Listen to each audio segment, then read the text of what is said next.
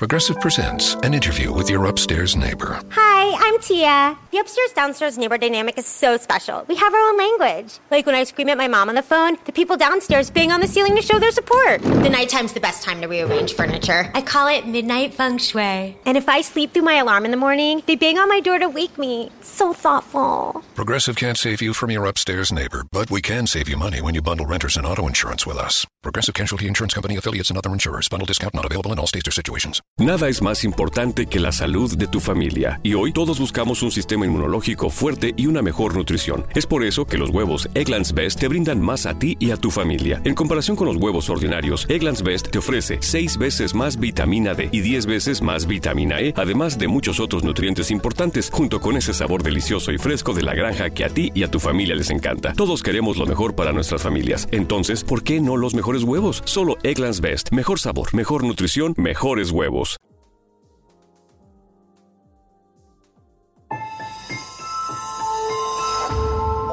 Durante años, se pensó que el Yeti vivía en los Himalayas.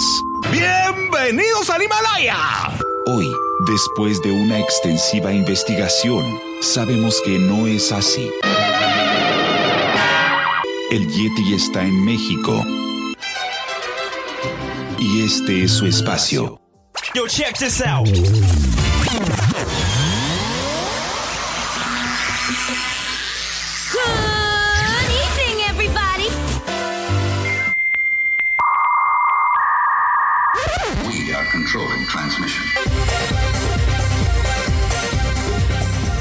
Estás escuchando la nueva temporada de La era del Yeti. Tecnología, actualidad, arte, música, entretenimiento, política y mucho más en este espacio. La era del Yeti.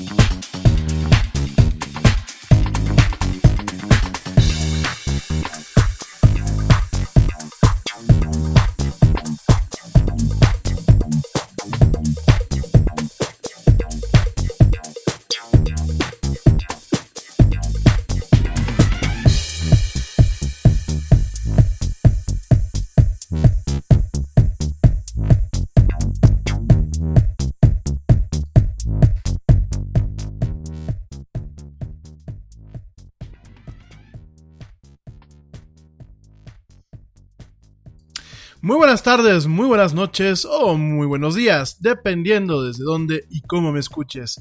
Como siempre, te doy la más cálida, la más cordial y la más peluda de las bienvenidas a este que es, obviamente, el programa más de pelos de la radio. Esto es la era del Yeti. Yo soy Rami Loaiza y como siempre, pues me da un tremendo gusto estar contigo a lo largo de estas dos horas donde vamos a estar platicando de mucha actualidad, mucha tecnología y muchas, muchas otras cosas más. Mil gracias, gracias por acompañarme este jueves, jueves 24 de enero del 2019, en esta emisión en vivo, en donde hoy, hoy vamos a estar platicando acerca principalmente de Tan, tan, tan, tan. Bueno, vamos a estar platicando hoy de lo que son las VPNs y lo que es la Red Tor. Acuérdate que este tema ya llevamos prácticamente una semana que lo hemos estado tantaleando, el tema de la seguridad digital. Algunos de ustedes se pusieron en contacto conmigo y me preguntaron, me preguntaron realmente eh, acerca de estas dos plataformas.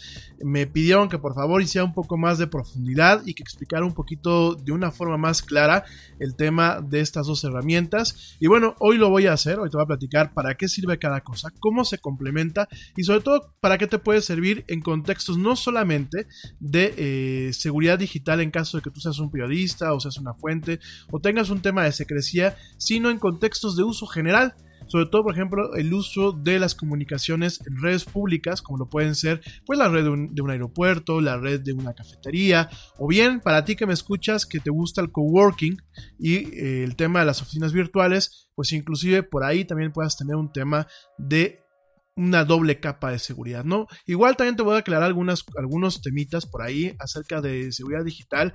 Por ahí hay un mito de que pueden tranquilamente la gente ver a través de los sistemas que sirven para snifear o, poder ver los paquetes de información. Se malinterpretó algo que dije el, martes pasado.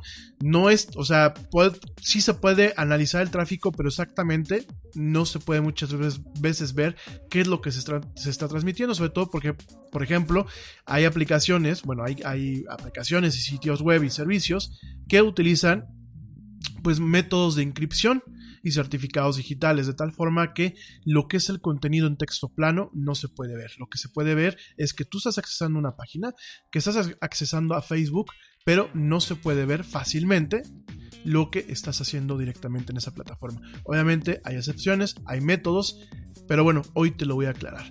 También vamos a estar platicando someramente del tema de los Óscares. Eh, ya vendrá un momento en que platicamos un poco más de profundidad, pero aquí lo que quiero platicar un poquito es acerca de las polémicas. Acerca de las polémicas y de los beneficios que realmente pues una película como Roma no le trae directamente al director de la película. Creo que yo ya di un poco acerca, un, un poquito mi opinión el martes pasado acerca de lo que opino de la película. Eh, de hecho, por allá algunos de ustedes, pues, eh, directamente se me molestaron conmigo. Miren, yo nada más lo creo que a Dios gracias vivimos en un mundo en donde todavía tenemos el derecho a discernir y a que nos guste, pues nos gusten diferentes cosas, ¿no? Entonces, este, eh, creo que yo intenté fundamentar mi opinión, pero bueno, igual voy a platicar un poquito acerca del tema. No es tirarle mala vibra a Alfonso Cuarón, se los dije el martes, para mí es un gran director, soy fan de muchas de sus películas, también soy eh, uno de los más críticos de algunas tantas, y yo personalmente coincido con mucha de la opinión generalizada de aquellos que no son críticos de cine, que la película es aburrida. Y no es aburrida por el tema como tal, yo te lo dije, es aburrida por el manejo del guion. El guion tiene obviamente algunos problemas. Eso es algo que, por ejemplo, pues grandes talentos como Cuarón muchas veces no se les da, se les da toda la demás plástica, pero el guion en ocasiones tienes caídas, ¿no?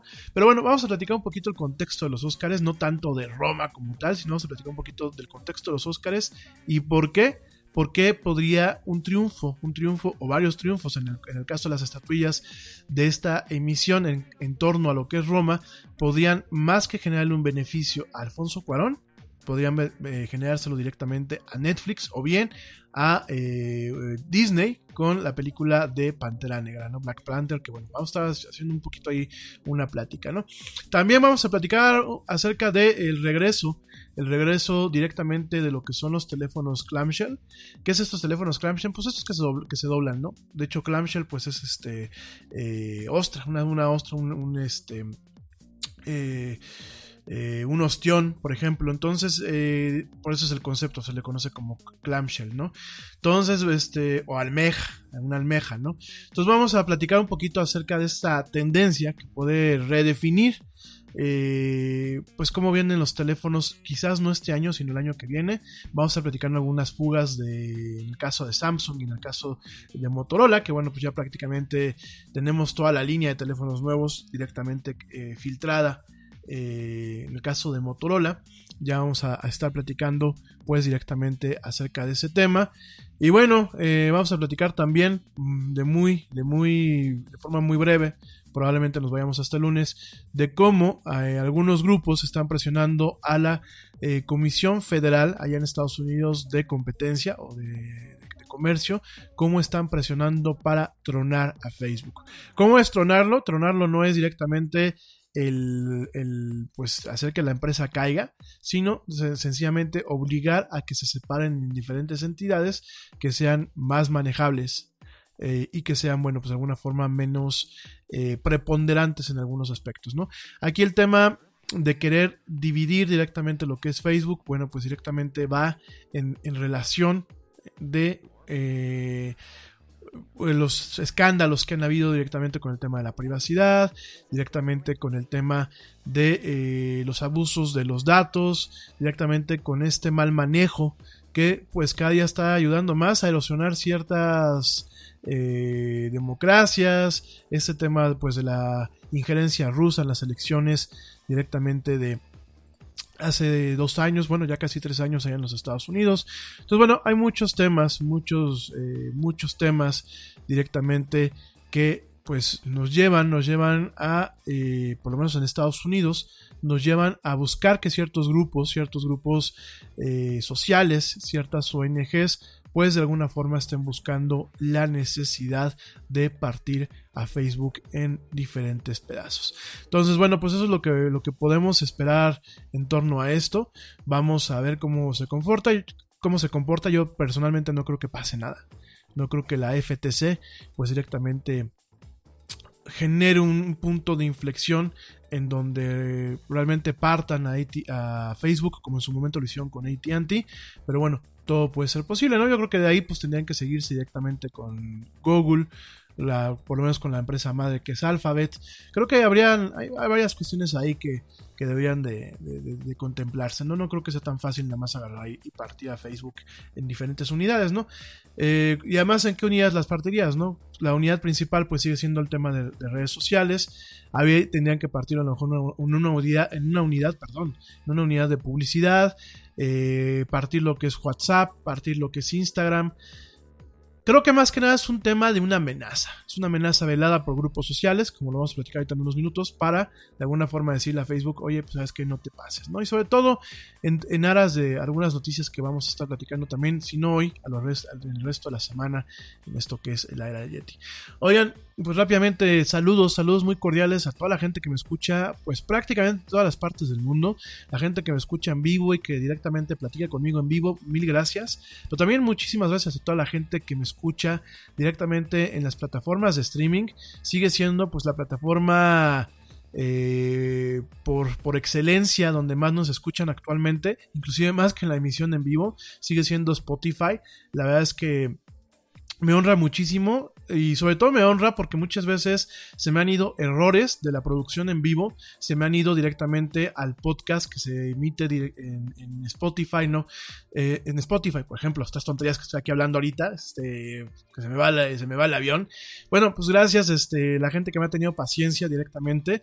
Eh, en ocasiones hemos hecho modificaciones del podcast. Desafortunadamente, pues Spotify no hace un refresh directamente de lo que es el, el feed que le mandamos a ellos y muchas veces pues dejan la versión que se termina de, de la que terminamos prácticamente cuando le damos terminar aquí al aire, pues es la que se manda y muchas hacemos algunos cortes, hacemos algunas ediciones, pues ya no la vuelven a agarrar, ¿no? Entonces gracias a toda la gente que pues nos aguanta con los detallitos ahí en Spotify y muchísimas gracias en general a todo el mundo que me escucha. La verdad es un privilegio tener una audiencia tan eh, pues tan agradable tan agradable, tan participativa y bueno, pues una audiencia mundial principalmente para un proyecto de habla hispana. Creo que eh, no es por caer en los... Eh, complejos que los países latinos en ocasiones tenemos, pero sí, la verdad honra muchísimo que un proyecto tan chiquito, que pues es un proyecto de, prácticamente de una sola persona, este, pues tenga el impacto, el impacto que ha, ido teniendo pues directamente a nivel mundial. Muchísimas gracias y pues esperemos que esto siga creciendo. Antes de seguir, pues un saludo a mi equipo, al equipo que me echa la mano en este, en este tema que es la era del Yeti, a mi buen amigo George de Negre, que siempre me está mandando notas y correcciones y sobre todo en tiempo real. Gracias, mi querido George. Al buen Ernesto Carbó, que esperemos que ya el lunes esté con nosotros. Había dicho que quizás el día de hoy iba a estar. Desafortunadamente, yo creo que algo se le atoró y ya no nos confirmó. Esperemos que el lunes, bueno, pues vuelva aquí a platicar con nosotros de deportes. A los papás del Yeti, por supuesto, que siempre también están ahí jalando las orejas y evitando que se me vayan un poquito eh, la lengua. Y, suena muy chistoso esto de decir los papás del Yeti, ¿no? De que, que, le estén cuidando la lengua al hijo, pero pues, aunque uno ya está muchas verdugón, siempre hace falta en ocasiones un consejo, y sobre todo cuando uno se apasiona con los temas, ¿no? Entonces, bueno, pues, también muchas gracias.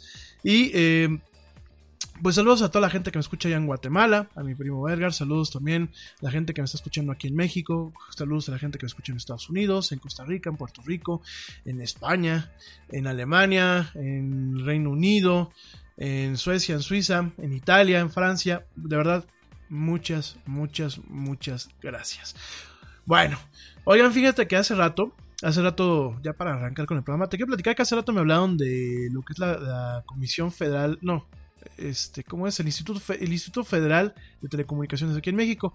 El Instituto Federal de Telecomunicaciones aquí en México, bueno, pues es la entidad que intenta, junto con la Comisión de Competencia, en México, pues intentan de alguna forma eh, regular el tema comercial de lo que son las telecomunicaciones, ¿no? Principalmente, pues todo esto que va enfocado al consumidor eh, final, ¿no? Para usuarios como tú y como yo. Entonces me hablan y me hacen una encuesta. Y más allá de que a lo mejor te tenga que platicar los pormenores de la encuesta, realmente, pues lo que te quiero platicar un poquito, algunos de ustedes van a decir, ah, ya se va a echar un trope, como dicen en inglés el, el Yeti sobre, sobre marketing. Pues yo te quiero platicar un poquito sobre el tema de cómo se levanta muchas veces una cuestión de opinión pública o bien un, una cuestión para un estudio de mercado, utilizando principalmente esta herramienta que da la estadística, que eh, pues es una herramienta de observación directa, que lo cual pues es directamente las estadísticas, ¿no? La estadística y la encuesta. Válgame Dios con mis rollos. Bueno, entonces directamente eh, me hablan, me hacen una encuesta que prácticamente ni siquiera me preguntaron si tenía tiempo. Fue así de, oye, te vamos a hacer una encuesta, vamos a grabar la entrevista y tal y cual. Órale. Y lo que me he dado muchas veces cuenta cuando te hablan, por ejemplo, pues para hacer un levantamiento de opinión pública. Hey, we get it. You don't want to be hearing a progressive commercial right now. So let us tell you something you do want to hear. You are intelligent. You make all the right decisions. You were smart before smart was cool, and you made it cool again. You have a wealth of knowledge, and you are so very clever. I bet you already knew I was going to say that, you genius. There, don't you feel better? You'll also feel better when you hear you could save big when you switch to Progressive. But I'm pretty sure you already knew that too. Progressive Casualty Insurance Company and Affiliates. Nada es más importante que la salud de tu familia, y hoy todos buscamos un sistema inmunológico fuerte y una mejor nutrición. Es por eso que los huevos Egglands Best te brindan más a ti y a tu familia. En comparación con los huevos ordinarios, Egglands Best te ofrece 6 veces más vitamina D y 10 veces más vitamina E, además de muchos otros nutrientes importantes, junto con ese sabor delicioso y fresco de la granja que a ti y a tu familia les encanta. Todos queremos lo mejor para nuestras familias. Entonces, ¿por qué no los mejores huevos? Solo Egglands Best. Mejor sabor, mejor nutrición, mejores huevos para conocer una, principalmente en este tema de, opinión pública, pues conocer temas de política, conocer cuestiones de estudios de mercado, conocer cuestiones de eh, opinión acerca de algún asunto, algún asunto que muchas veces ni siquiera es político, ¿no? Puede ser un, un asunto de la sociedad cotidiana, ¿no? Me he dado cuenta que muchas veces se carece el momento de elaborar lo que es el estudio de un tema de precisión en el sentido de que una, las encuestas son muy largas, lo cual hace que el usuario se fastidie, bueno, el encuestado se fastidie y empiece muchas veces a contestar idioteces. Y dos, directamente que muchas de las preguntas tienen un sesgo, en donde en ocasiones no tanto se beneficia a uno o a otro actor, sino más que nada se beneficia la opinión del que diseñó el estudio o bien se busca justificar en ocasiones el costo que tiene un estudio a partir de las respuestas que se vierten en una encuesta. Eso es un tema que a lo largo de mi carrera profesional, pues en muchos seminarios se platica o en muchas eh, convenciones se llega a platicar de cómo realmente se pueden eficientizar el manejo del levantamiento de una opinión. Yo sé que actualmente pues las empresas que se dedican muchas veces a esto, las agencias de investigación, pues buscan muchas veces quedar bien con el cliente que las contacta, que las contrata, ¿no? Esto es un tema que es bien conocido, Inclusive yo creo que todo el mundo que en algún momento pues hemos arrancado con un tema de una firma de consultoría o directamente con una agencia de investigación, muchas veces porque querer quedar bien con, con una cuenta, en ocasiones hay que reconocerlo son cuentas de miles de pesos o de millones de pesos inclusive, por querer quedar bien, muchas veces no es que se falsen los resultados, no es que abiertamente uno los manipule, aunque se dan casos, sino que muchas veces en el diseño de la investigación y en el diseño de la batería de preguntas, muchas veces nos topamos con este tipo de cuestiones en donde las preguntas generan un sesgo que lo que ocasiona es que muchas veces el encuestado no tenga mucho margen para poderse obviamente expresar o eh, tenga que recaer en algunas cuestiones en donde directamente pues eh, se comprueba muchas una hipótesis mal diseñada o se validan eh, algunas nociones que se plantean cuando se vende por ejemplo pues un tema de hacer un estudio de mercado o un estudio de levantamiento de la opinión pública, ¿no? Te platico todo esto porque eh, yo sé que muchos de ustedes que me escuchan son emprendedores, eh, están arrancando con negocios o quieren arrancar con algún tema de inversión o quieren de alguna forma muchas plantear o abrir un mercado. En ocasiones ustedes contratan a una agencia. No me estoy haciendo publicidad, ¿eh? es más, este, yo no trabajo bajo esas bases, yo trabajo bajo un tema de consultoría y bueno, lo que es el estudio de mercado lo, hago muchas de, otras formas, ¿no? Eh, ni quiero decir si son buenas o son malas, porque pues aquí sería muy mañoso, ¿no? Aquí la cuestión es que ustedes cobren conciencia de que muchas veces cuando se vende un estudio de mercado, si ustedes no son claros con la empresa y no le dicen que realmente quieren saber la verdad, aunque la verdad muchas veces duela, Muchas veces por endulzarle los oídos y mantener una cuenta, sobre todo cuando son cuentas grandes y son contratos en donde no solamente se hace un estudio, un, un estudio de la opinión pública, sino a lo mejor se tienen contratos anuales donde se hacen dos o tres. O bien para el tema de los estudios de mercados, muchas veces la firma de consultoría o la agencia de publicidad o por ahí, por ahí me he topado que ahora también los estudios de diseño gráfico también hacen esto, ¿no? Que yo digo, bueno, pues es este, eh, es algo que no quiero juzgar mal, porque creo que en este ramo creo que todo el mundo nos hemos en ocasiones jugado un poquito al todólogo, pero pues, creo que muchas ni los estudios de diseño gráfico pueden hacer buen diseño gráfico, mucho menos un tema de un estudio de mercado, ¿no?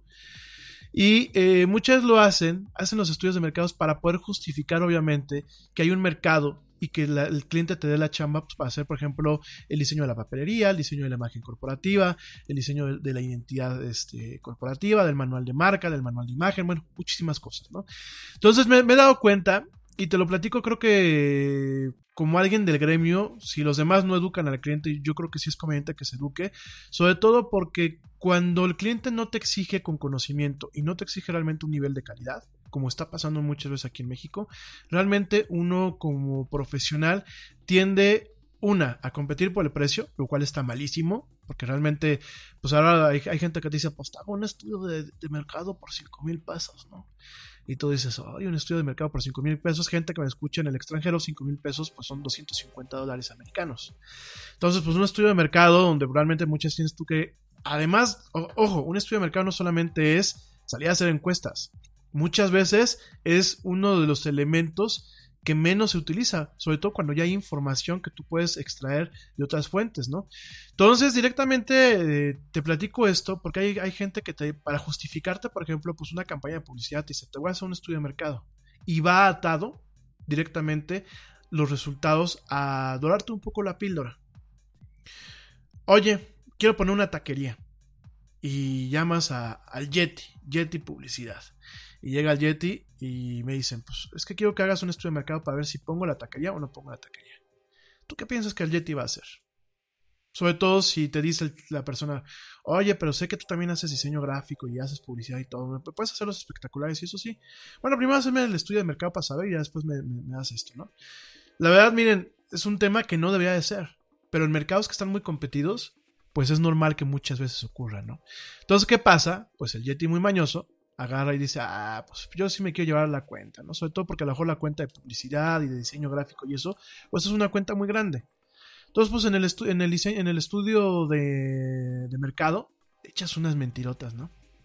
Y muchas de las mentiras no son de que sacaste y falseaste tú directamente los resultados. No es que pusiste a tus encuestadores a falsearlos o que directamente ellos por cumplir con su cuota lo hicieron falso. No, muchas veces el tipo de hipótesis que se genera, porque hay que recordar una cosa, un estudio de mercado en teoría debe de ajustarse a una metodología basada en lo que es, valga la redundancia, el método científico.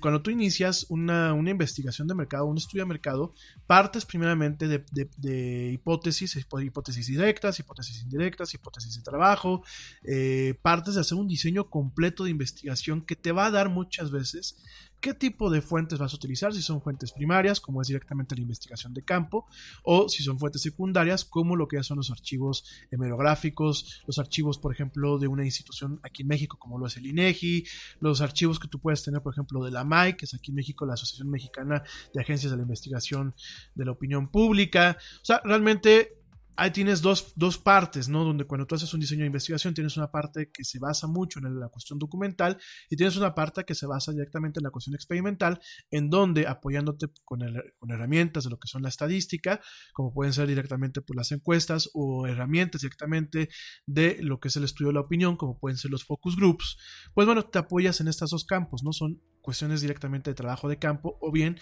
de fuentes primarias, ¿no? Entonces, pero eso lo hace uno en el diseño de investigación.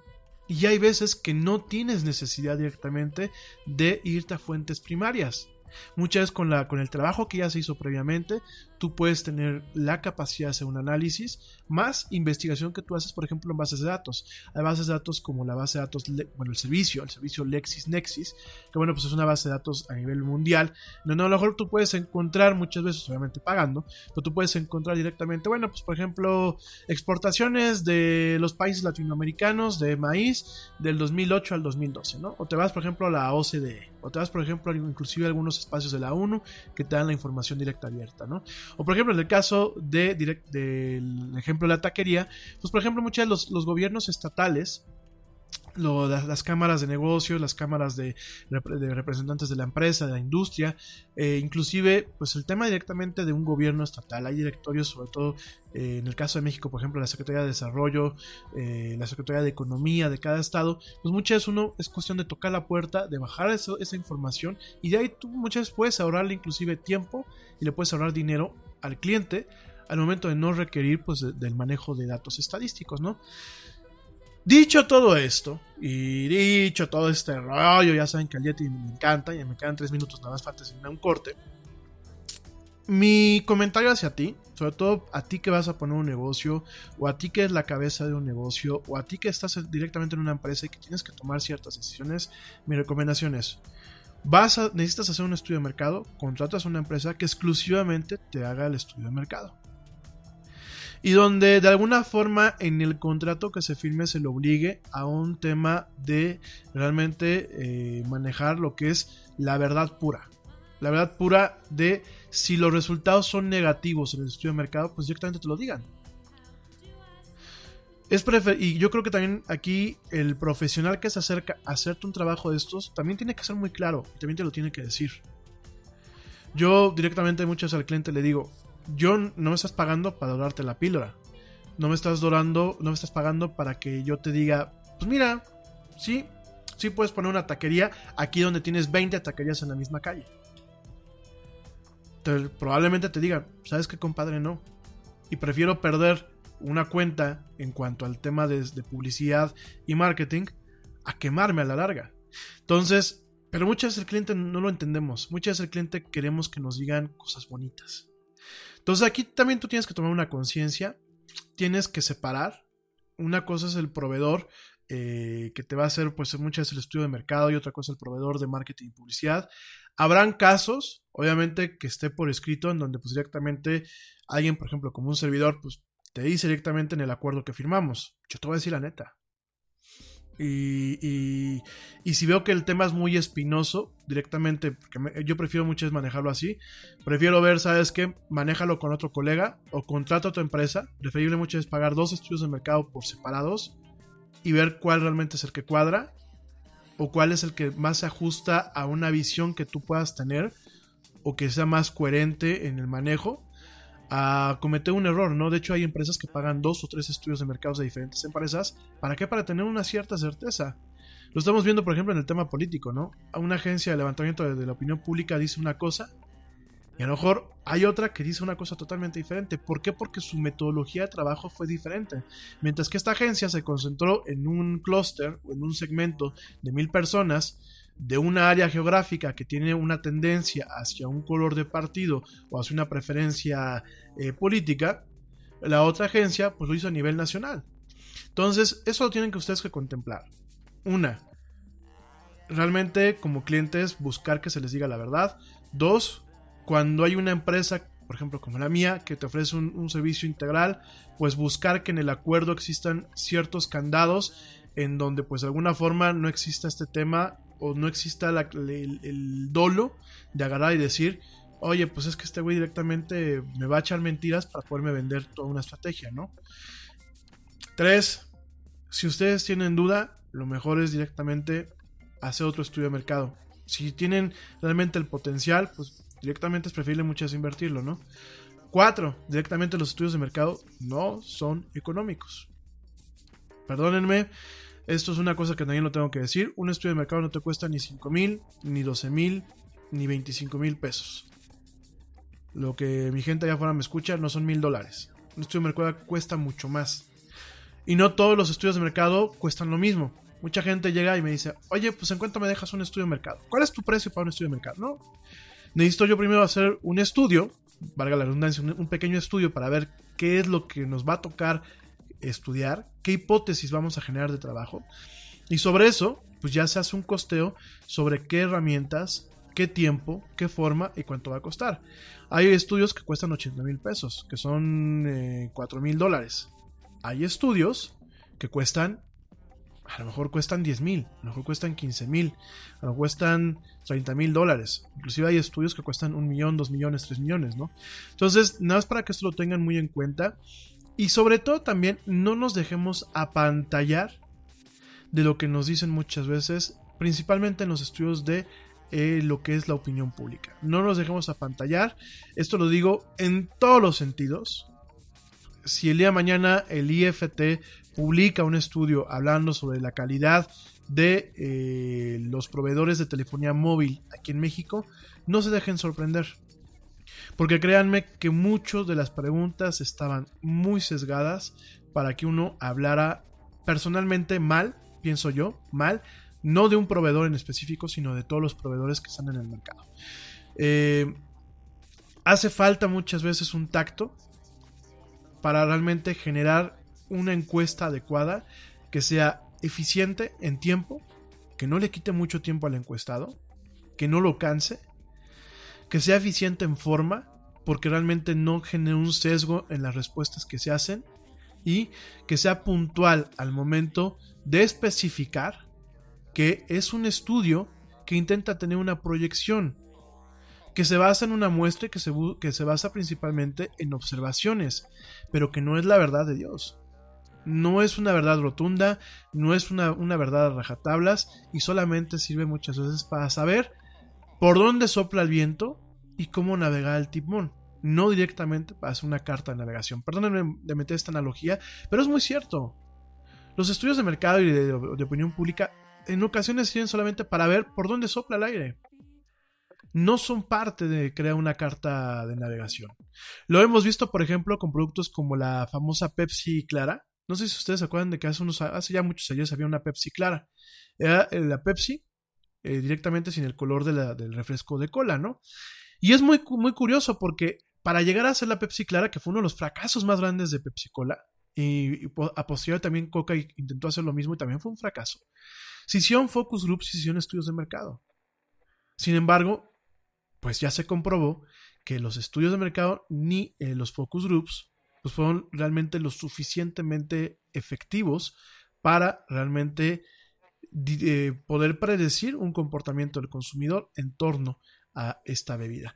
Y así ha habido un chorro de, de productos, ¿no? Entonces, nada más para que lo tomes en cuenta no te dejes apabullar, no te dejes apantallar, no te espantes cuando ves algo en el periódico y sobre todo si tú vas a contratar los servicios de una empresa, ten cuidado con lo que estás contratando, siempre busca que te digan la verdad.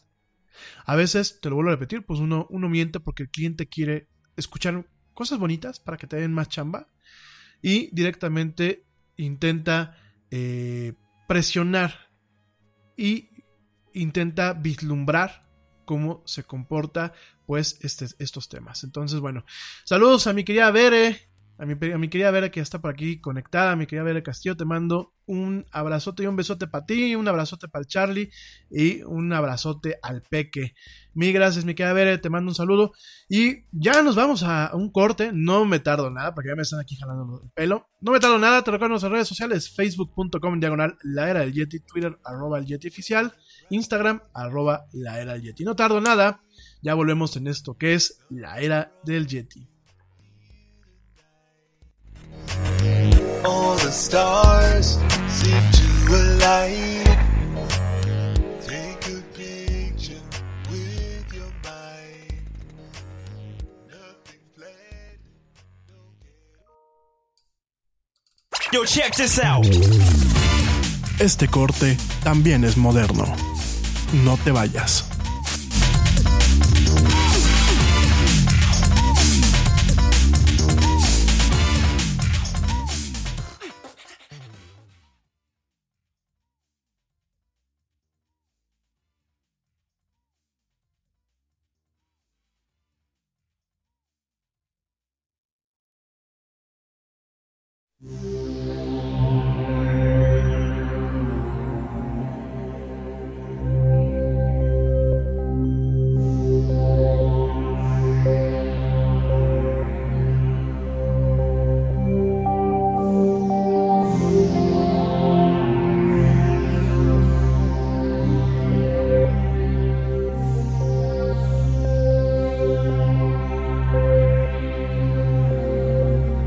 Hey, we get it. You don't want to be hearing a progressive commercial right now, so let us tell you something you do want to hear. You are intelligent. You make all the right decisions. You were smart before smart was cool, and you made it cool again. You have a wealth of knowledge, and you are so very clever. I bet you already knew I was going to say that, you genius. There, don't you feel better? You'll also feel better when you hear you could save big when you switch to Progressive, but I'm pretty sure you already knew that too. Progressive Casualty Insurance Company and Affiliates. Te preocupas por la salud de tu familia y hoy un sistema inmunológico fuerte y una mejor nutrición son más importantes que nunca. Es por eso que los huevos Egglands Best te brindan más a ti y a tu familia. En comparación con los huevos ordinarios, Egglands Best te ofrece 6 veces más vitamina D y 10 veces más vitamina E, además de muchos otros nutrientes importantes, junto con ese delicioso sabor fresco de granja que a ti y tu familia les encanta. No son tiempos ordinarios, entonces, ¿por qué darle a tu familia huevos ordinarios? Solo Egglands Best. Mejor sabor, mejor nutrición, mejores huevos. We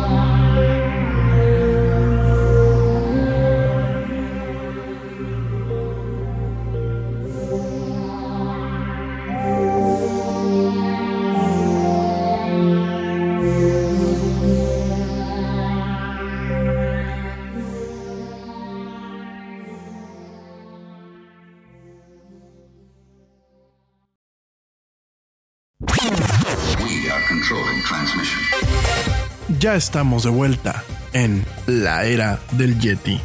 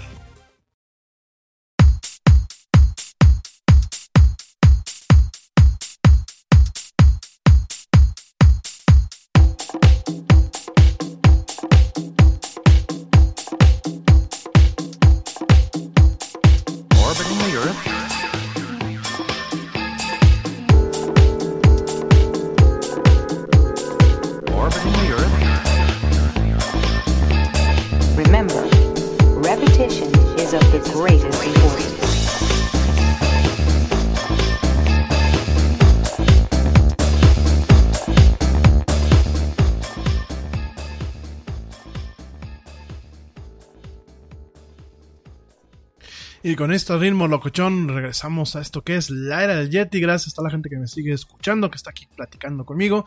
Mil, mil gracias. Al ratito los, los mando saludos. Oigan, pues vamos a empezar con el tema. El tema de qué es Tor, de qué es VPN y sobre todo, pues el tema principal al que yo creo que podemos vincular estas dos plataformas o estas dos tecnologías que de alguna forma no solamente permiten un cierto nivel de anonimato en lo que es el Internet, y digo un cierto nivel porque realmente hoy estamos bombardeados de servicios que justamente son lo contrario, que realmente nos van generando pautas que pueden identificarnos, no solamente para un tema de publicidad, sino bueno, pues con algunos temas un poco más nefarios, ¿no? Sino también dentro de un contexto de eh, privacidad de la información y dentro de un contexto de que quizás en algunos años, y no quiero ser apocalíptico, pero así como pinta el mundo, yo creo que a lo mejor en algunos años muy probablemente se pueda volver durante un tiempo obligatorio el tema del uso de este tipo de tecnologías para encriptar todas nuestras comunicaciones y todo lo que hacemos directamente en el internet, ¿no? Eh, son de herramientas que, bueno, te lo dije, hay algunos escenarios de uso. Todo esto principalmente para poder muchas que definir cuál es la mejor herramienta a seguir o cuál es la combinación de herramientas que se deben de utilizar. Lo que se hace en el término de eh, consultoría de eh, seguridad digital, lo que se hace es un modelo de riesgo. El modelo de riesgo de alguna forma toma todas las variables que pueden realmente ocasionar un, problema de seguridad, cuáles son las consecuencias de que tú tengas una vulnerabilidad o una brecha en tu información y sobre eso se gestionan todo el tema del diseño de herramientas, ¿no? Por ejemplo, pues la recomendación para las empresas, directamente empresas grandes, pues ni siquiera se utilizan estas dos plataformas, ¿no? Se utilizan directamente mecanismos que obviamente tienen un costo en ocasiones bastante alto, pero que son mecanismos que buscan proteger de alguna forma pues eh, las operaciones eh, digitales o electrónicas directamente de una empresa, ¿no? Lo vimos con este caso que platicamos en Chile de la red esta, bueno, esta empresa que se llama Red Bank, que es directamente la que se encarga de manejar todo lo que son los cajeros automáticos allá en este país. Lo, lo platicábamos la semana pasada, en donde, bueno, pues directamente pues a uno de los ingenieros se le habían colado en, con el tema, con, un pretexto de una entrevista de trabajo, ¿no? Entonces, bueno, pues de ahí la gente de seguridad de esta institución, sobre todo de este nivel y sobre todo en la parte de desarrollo, pues debería de haber generado un modelo de riesgo adecuado para poder de alguna forma generar no solamente las políticas, sino el uso de herramientas adecuadas que evitaran este tipo de situaciones, ¿no? Como la que se dio lamentablemente allá en Chile. Entonces, eh, de entrada para el usuario convencional, pues lo que se hace es, es generar un modelo de riesgo basado en sus necesidades o en un modelo de conveniencia, porque bueno, no el tema del uso de una VPN, de una red privada virtual, en ocasiones ni siquiera es para un tema de riesgo, es para un tema de conveniencia. Y me vas a decir, ¿por qué? Ah, bueno, porque con una red privada virtual, una VPN, se puede utilizar directamente para acceder a servicios que no están disponibles en tu país. Por ejemplo, yo lo he platicado aquí en la del Yeti, una VPN se puede utilizar, por ejemplo, para poder ver HBO eh, eh, Go allá en este, el catálogo gringo, se puede utilizar para verlo aquí en México. El catálogo gringo de Netflix o el catálogo canadiense se puede usar una, una red privada virtual para verlo. Servicios como Hulu, como DC Now, eh, inclusive algunas cuestiones para poder hacer compras en Estados Unidos, se puede utilizar directamente pues un, mecanismo de estos para poder falsear tu dirección, que piensen que tú estás conectado allá y poder tener acceso a estos servicios, ¿no? Eh, ¿Me vas a decir, ¿nos estás dando algún tema ilegal? No, no es ilegal, es un área gris que existe en el tema de legislación, pero pues está en la prerrogativa de cada proveedor, si te mocha el servicio, si te, si te cacha, te puede cancelar la cuenta o sencillamente de utilizar mecanismos que, aunque tú te quieras conectar con una red privada virtual, pues no te permitan acceder, como eh, a lo largo de estos últimos años Netflix lo ha venido haciendo, ¿no? Entonces, bueno, estos son mecanismos que se tienen. Ahora, hay que entender qué es cada cosa. Que a lo mejor te estoy hablando en chino, ¿no? Oye, te digo del Tor, te digo la VPN, vas a decir, ay, ¿qué es eso? No, bueno.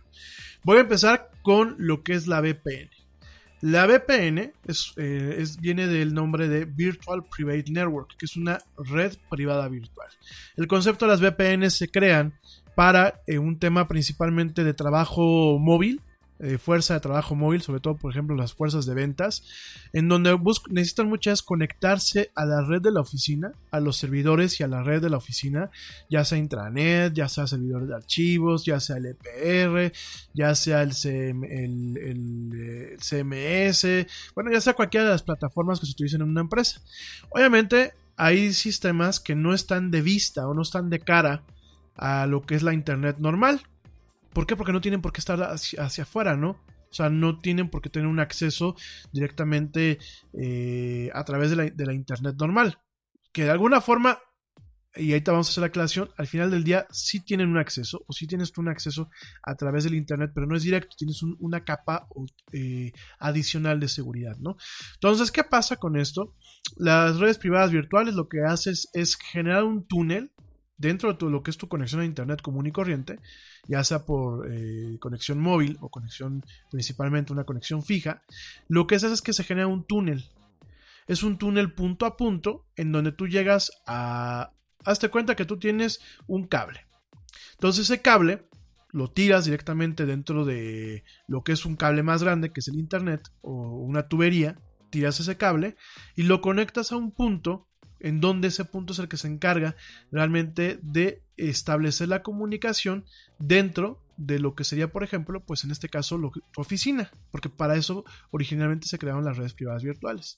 Entonces, tú de pronto tú tienes acceso a tu servidor de archivos, tienes acceso a tu EPR, tienes acceso a tu CMS, tienes acceso a tu calendario, tienes acceso a ciertas cuestiones corporativas, como si estuvieses sentado en tu escritorio o estuvieses directamente en tu computadora, ahí en tu oficina, pero esto a través de directamente de la red.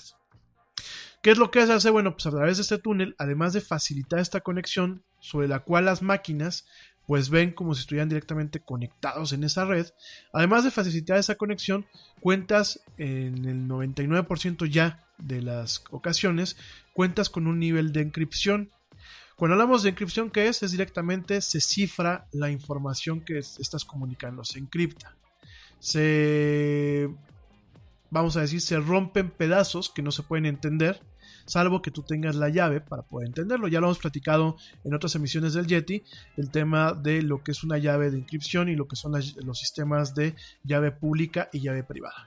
Entonces, pues directamente en Internet, solamente las dos máquinas que pueden, de alguna forma, en un contexto de red privada virtual, las dos máquinas que pueden eh, transmitir información, eh, transmitirla y recibirla y entenderla, es la máquina que inició la conexión y la máquina que lo está recibiendo, ¿no?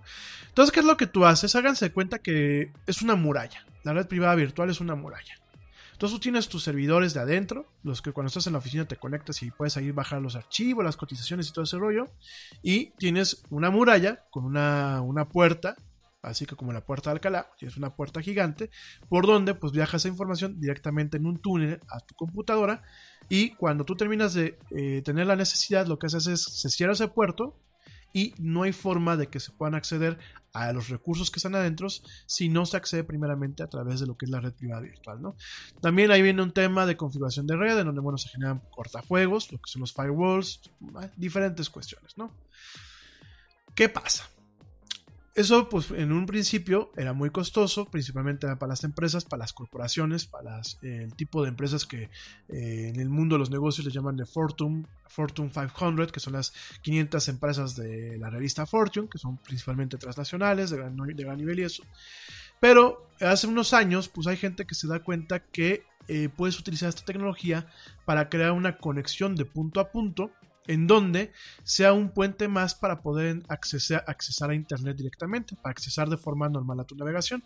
En vez de generar una muralla en donde tú tienes directamente acceso a recursos de una empresa, aquí lo que haces es de alguna forma generar un túnel en donde el tráfico de Internet que va por ese túnel no puede ser visto teóricamente hablando por nadie más fuera de, de las computadoras que estén conectadas a ese túnel y que además para un servidor que se está accesando, eh, vamos a pensar Facebook o vamos a pensar Netflix, cuando el servidor ve que tú estás accesando, no ve que estás accesando, por ejemplo, pues desde México o desde Venezuela, sino ve directamente que estás accesando desde donde la red privada virtual tiene su punto de salida.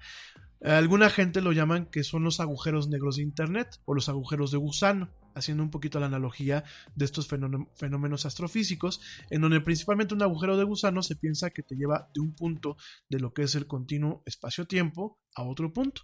Y aquí es lo mismo. Aquí lo que tú tienes es un punto de entrada, que puede ser un punto de entrada en tu país. Ese punto de entrada, pues obviamente genera un túnel entre tu máquina y ese punto de entrada, y después genera un túnel interno entre lo que son los puntos de enrutamiento que te llevan al punto de salida, y que últimamente te llevan al punto final, ¿no? Yo te lo platicaba el otro día. Internet funciona de brincos. Vas a decir, ay, Yeti, ¿qué te fumaste? Ahora no. Cuando la conectividad de Internet principalmente funciona a partir de saltos. ¿Por qué?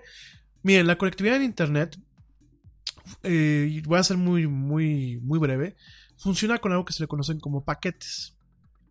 Toda la información que se manda en Internet eh, responde a un principio de lo que son paquetes o datagramas, así se le conoce. Un paquete pues es una pequeña unidad de información que tiene encapsulado principalmente lo que es un encabezado, que el encabezado dice de dónde viene y hacia dónde va. Tienes lo que es un payload, que es una carga útil, en donde tienes, por ejemplo, pues un fragmento de información que puede ser video, que puede ser texto, que puede ser eh, eh, datos binarios, cuando estás descargando un programa, una aplicación móvil o la actualización a algo. Y directamente, bueno, pues eso es el contenido útil. Y tienes un, final, lo que le llaman un footer, o tienes un, punto final del archivo, que indica cuántos archivos, o cuánto, más bien cuántos paquetes detrás de ese paquete conforman una unidad de información. Vamos a pensar, eh, en el caso de un video, cuántos paquetes de esos conforman una película de Netflix y cómo, de alguna forma, pues estos paquetitos van como en fila india. De Netflix a tu computadora, van ahí en fila india. Entonces, la parte de enfrente del paquete tiene lo que es la dirección de a dónde va y quién la manda. Adentro de la cajita del paquete, pues viene la información, bueno, un fragmento de la información que se está mandando. En este caso, pues es un cachito del video. Vamos a pensar en términos prácticos, un segundo de Black Mirror. Y de la otra, en la parte trasera de, la, cajita, así que la parte que, da hacia quien la originó, viene una, una instrucción que le dice al receptor cuántos paquetes más faltan y de dónde se, están originando, de alguna forma confirmando. Entonces, cuando llega, vamos a pensar que tú arrancas una película. Entonces la empieza a transmitir Netflix y te va mandando en estos paquetes. Llega a tu televisión o llega a tu computadora. Tu, todo el mecanismo que está eh, a nivel de red y parte de lo que es el cliente, el cliente es el, programa que se conecta para ver Netflix, checan, ah, mira, pues la dirección que me lo mandó es fulano de tal. La dirección a quien la mandó soy yo. Y la checan. Ah, pues sí, fulano 120.30.40.50. Ah, pues es el Yeti. Ah, ok. Y luego checan los demás paquetes. En la última parte, checan, ah, mira, pues, para poder ver toda la película, necesito que me vayan llegando los demás paquetes. Entonces lo que hace el sistema es generar algo que se llama un ACK, que es un paquete que se le conoce como paquete de acknowledge, que es recibido, recibido y confirmado. Entonces a la dirección que, que origina le manda el ya lo recibí, mándame el siguiente. Lo manda, lo recibe el servidor de Netflix y dice, ah, ya, ya, ya le llegó al Yeti un cachito de la película. Déjale mando el siguiente. Obviamente todo esto funciona en cuestiones de milisegundos. Pero no crean que es una carretera directa, no crean que es una línea recta. Para llegar del servidor de Netflix a mi computadora o a mi televisión, se hacen varios saltos. Es decir, todo esto primero llega a un router. A un router. El router dice, ah, mira, pues este va a una dirección que yo no tengo esa dirección en mis archivos. What do you want a da da da? What do you want a da da da? I have no da what da da da. We could switch to Progressa da. da. Oh yeah. We could switch to Progressa and sa. Okay. We could sa and have to buy some za. Oh yeah. Let's switch to Progressa to da and get some za with the money we saw. Yeah. Now we know we're gonna da da da. These days, nothing is normal and everything is weird. But you could still save big when you switch to Progressive. It might just be the most normal thing you da to da. Quote to da at progressive.com. Progressive Casualty Insurance Company and affiliates. The Paychecks Business Series is giving you a look inside the second stimulus bill in this six part miniseries. From round two of the Paycheck Protection Program to tax credits and more. Hear everything you need to know at paychecks.com slash business series. Pero conozco a alguien que, lo, que la puede llegar a tener. Entonces dice, pues mando ese paquete a ese otro router que está allá enfrente, ¿no? ¡Fum! Lo manda. Y el otro router llega y lo ve y dice, chin, pues yo tampoco tengo esa dirección, pero sé dónde está. Se la va a mandar. ¡Fum! Y háganse cuenta que es un tema como de relevos, se lo van mandando. Entonces, así funciona. Y muchas veces para poder ver una película de Netflix, ese paquete o, ese conjunto de paquetes pasan por un chorro de, pequeños routers, ¿no? Usualmente uno puede darse cuenta, hay una herramienta que viene prácticamente en todos los sistemas operativos modernos que se llama Traceroute. El Traceroute es, una, es un trazado de ruta en donde cuando tú, tú, escribes el comando, directamente te monta una ruta de cada router en donde pasó ese paquete y eh, ocasiona que te llegara a ti. ¿Cómo lo sabe? Porque cada paquete va teniendo como un sellito de cada uno de estos routers. Entonces, hazte cuenta que pasa primero de la granja de servidores de Netflix principal, sale a un router de control. Cuando llega ese router de control, ese router le pone un sellito, paz, y le pone el, el sellito con la dirección, chat. Él lo manda y el siguiente que lo recibe, que puede ser un operador de telecomunicaciones grande, con el que tiene un servicio contratado Netflix, directamente le pone el sellito y lo manda al siguiente. El siguiente puede ser un proveedor de lo que se le conoce como el backbone de Internet. Entonces ese backbone, ese proveedor de backbone de Internet, que puede ser una de las grandes empresas en Estados Unidos, agarra y dice, chin, esto es un paquete internacional, le pone el sellito y lo manda al siguiente paquete. El siguiente paquete lo lleva a un, a un router, de, se llama router de frontera o border router. Ese a lo mejor, eh, eso funciona tanto en centros de datos, hay border routers en centros de datos y border routers directamente regionales. Entonces, hazte cuenta que llega al, a, un, a, un, border router de un centro de datos o un centro de telecomunicaciones que está en Laredo, Texas. Y Laredo, Texas dice, chin, este va para México, lo mando a Nuevo Laredo, Tamaulipas. Y le pone su sellito. ¿Para qué sirve que los paquetes tengan los sellitos? Para que la máquina que va a mandar el ACK les dé la ruta preespecificada y sea más rápido y sepan los demás routers pues, cómo mandar el paquete de una forma más rápida sin tener una demora en el sentido de averiguar cuál es la mejor ruta. Obviamente todo esto pasa en milisegundos. Entonces, pues tú te das cuenta que para llegar del de servidor de Netflix a tu computadora pudo haber hecho seis pasos. Usualmente, por ejemplo, cuando llega Telmex, es, eh, llega a lo que es Uninet, que es una de las redes de Telmex, después llega a Triara, después llega a la oficina local de telefonía, donde tienen eh, lo que es tu suscriptor, y ahí te lo mandan directamente a tu casa. Entonces, cuando tú entiendes que estos, pues háganse cuenta que son pequeñas líneas de transportadas con muchas cajitas. Cuando tú entiendes cómo funciona, entiendes que estas líneas, en la comunicación normal, pues háganse cuenta de una forma virtual, son un chorro de líneas y van muchas veces pegaditas, ¿no? Pa, pa, pa, pa, pa, pa. Y muchas veces, pues hay forma de saber, pues, quién mandó la caja, por lo menos de qué se trata la caja, como yo te explicaba el martes, porque cada caja dice esta cajita tiene texto claro. Ah, bueno, ya sabemos que eso con un programa especial se puede ver cuál es el texto claro. Esta cajita va a un puerto, porque eso también se manejan puertos. Para tener una infraestructura adecuada de red se manejan puertos. Los puertos se identifican con un, eh, un término numérico.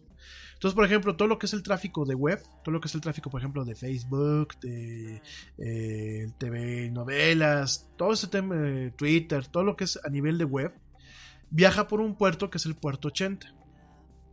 Entonces, eh, son los puertos en los que escuchan los servidores y los, los, que escuchan ciertos servicios. Entonces, es una forma en la que también tiene eh, los sistemas de control de calidad que yo te decía, lo que es el, bueno, de calidad del servicio, lo que es el Quality of Service o QoS, pues son, son los, la manera en que pueden también saber, pues si lo que están viendo es video, y priorizar el tráfico si lo que están viendo es VoIP, que es voz sobre IP, y priorizar ese tráfico, o si lo que es pues es cualquier otra tontería y priorizarlo o quitarle la prioridad, ¿no?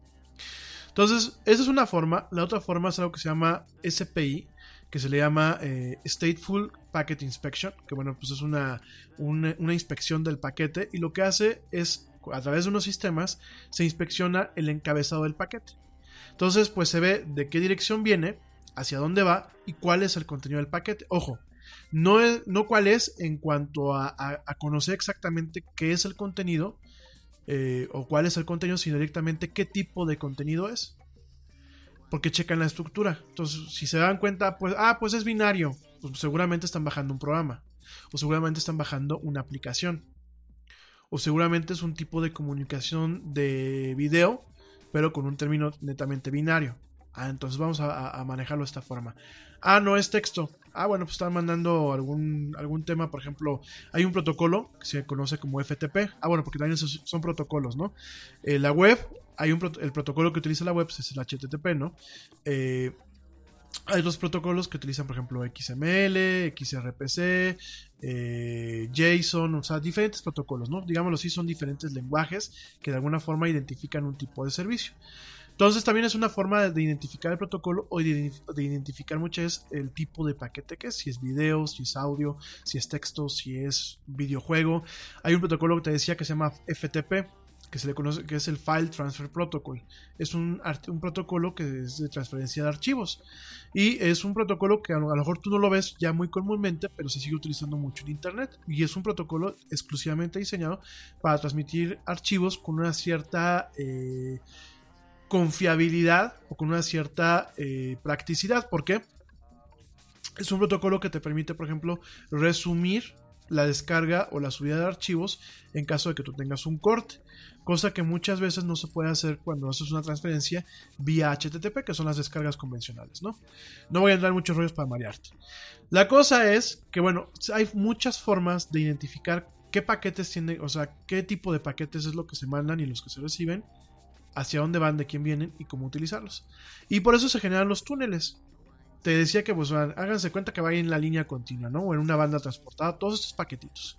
Y que hay un chorro de, de bandas transportadoras con estos paquetitos por todas partes. Y hay forma de investigar y hay forma de ver qué es.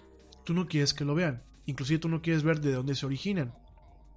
Entonces lo que se hace es que se crea un túnel.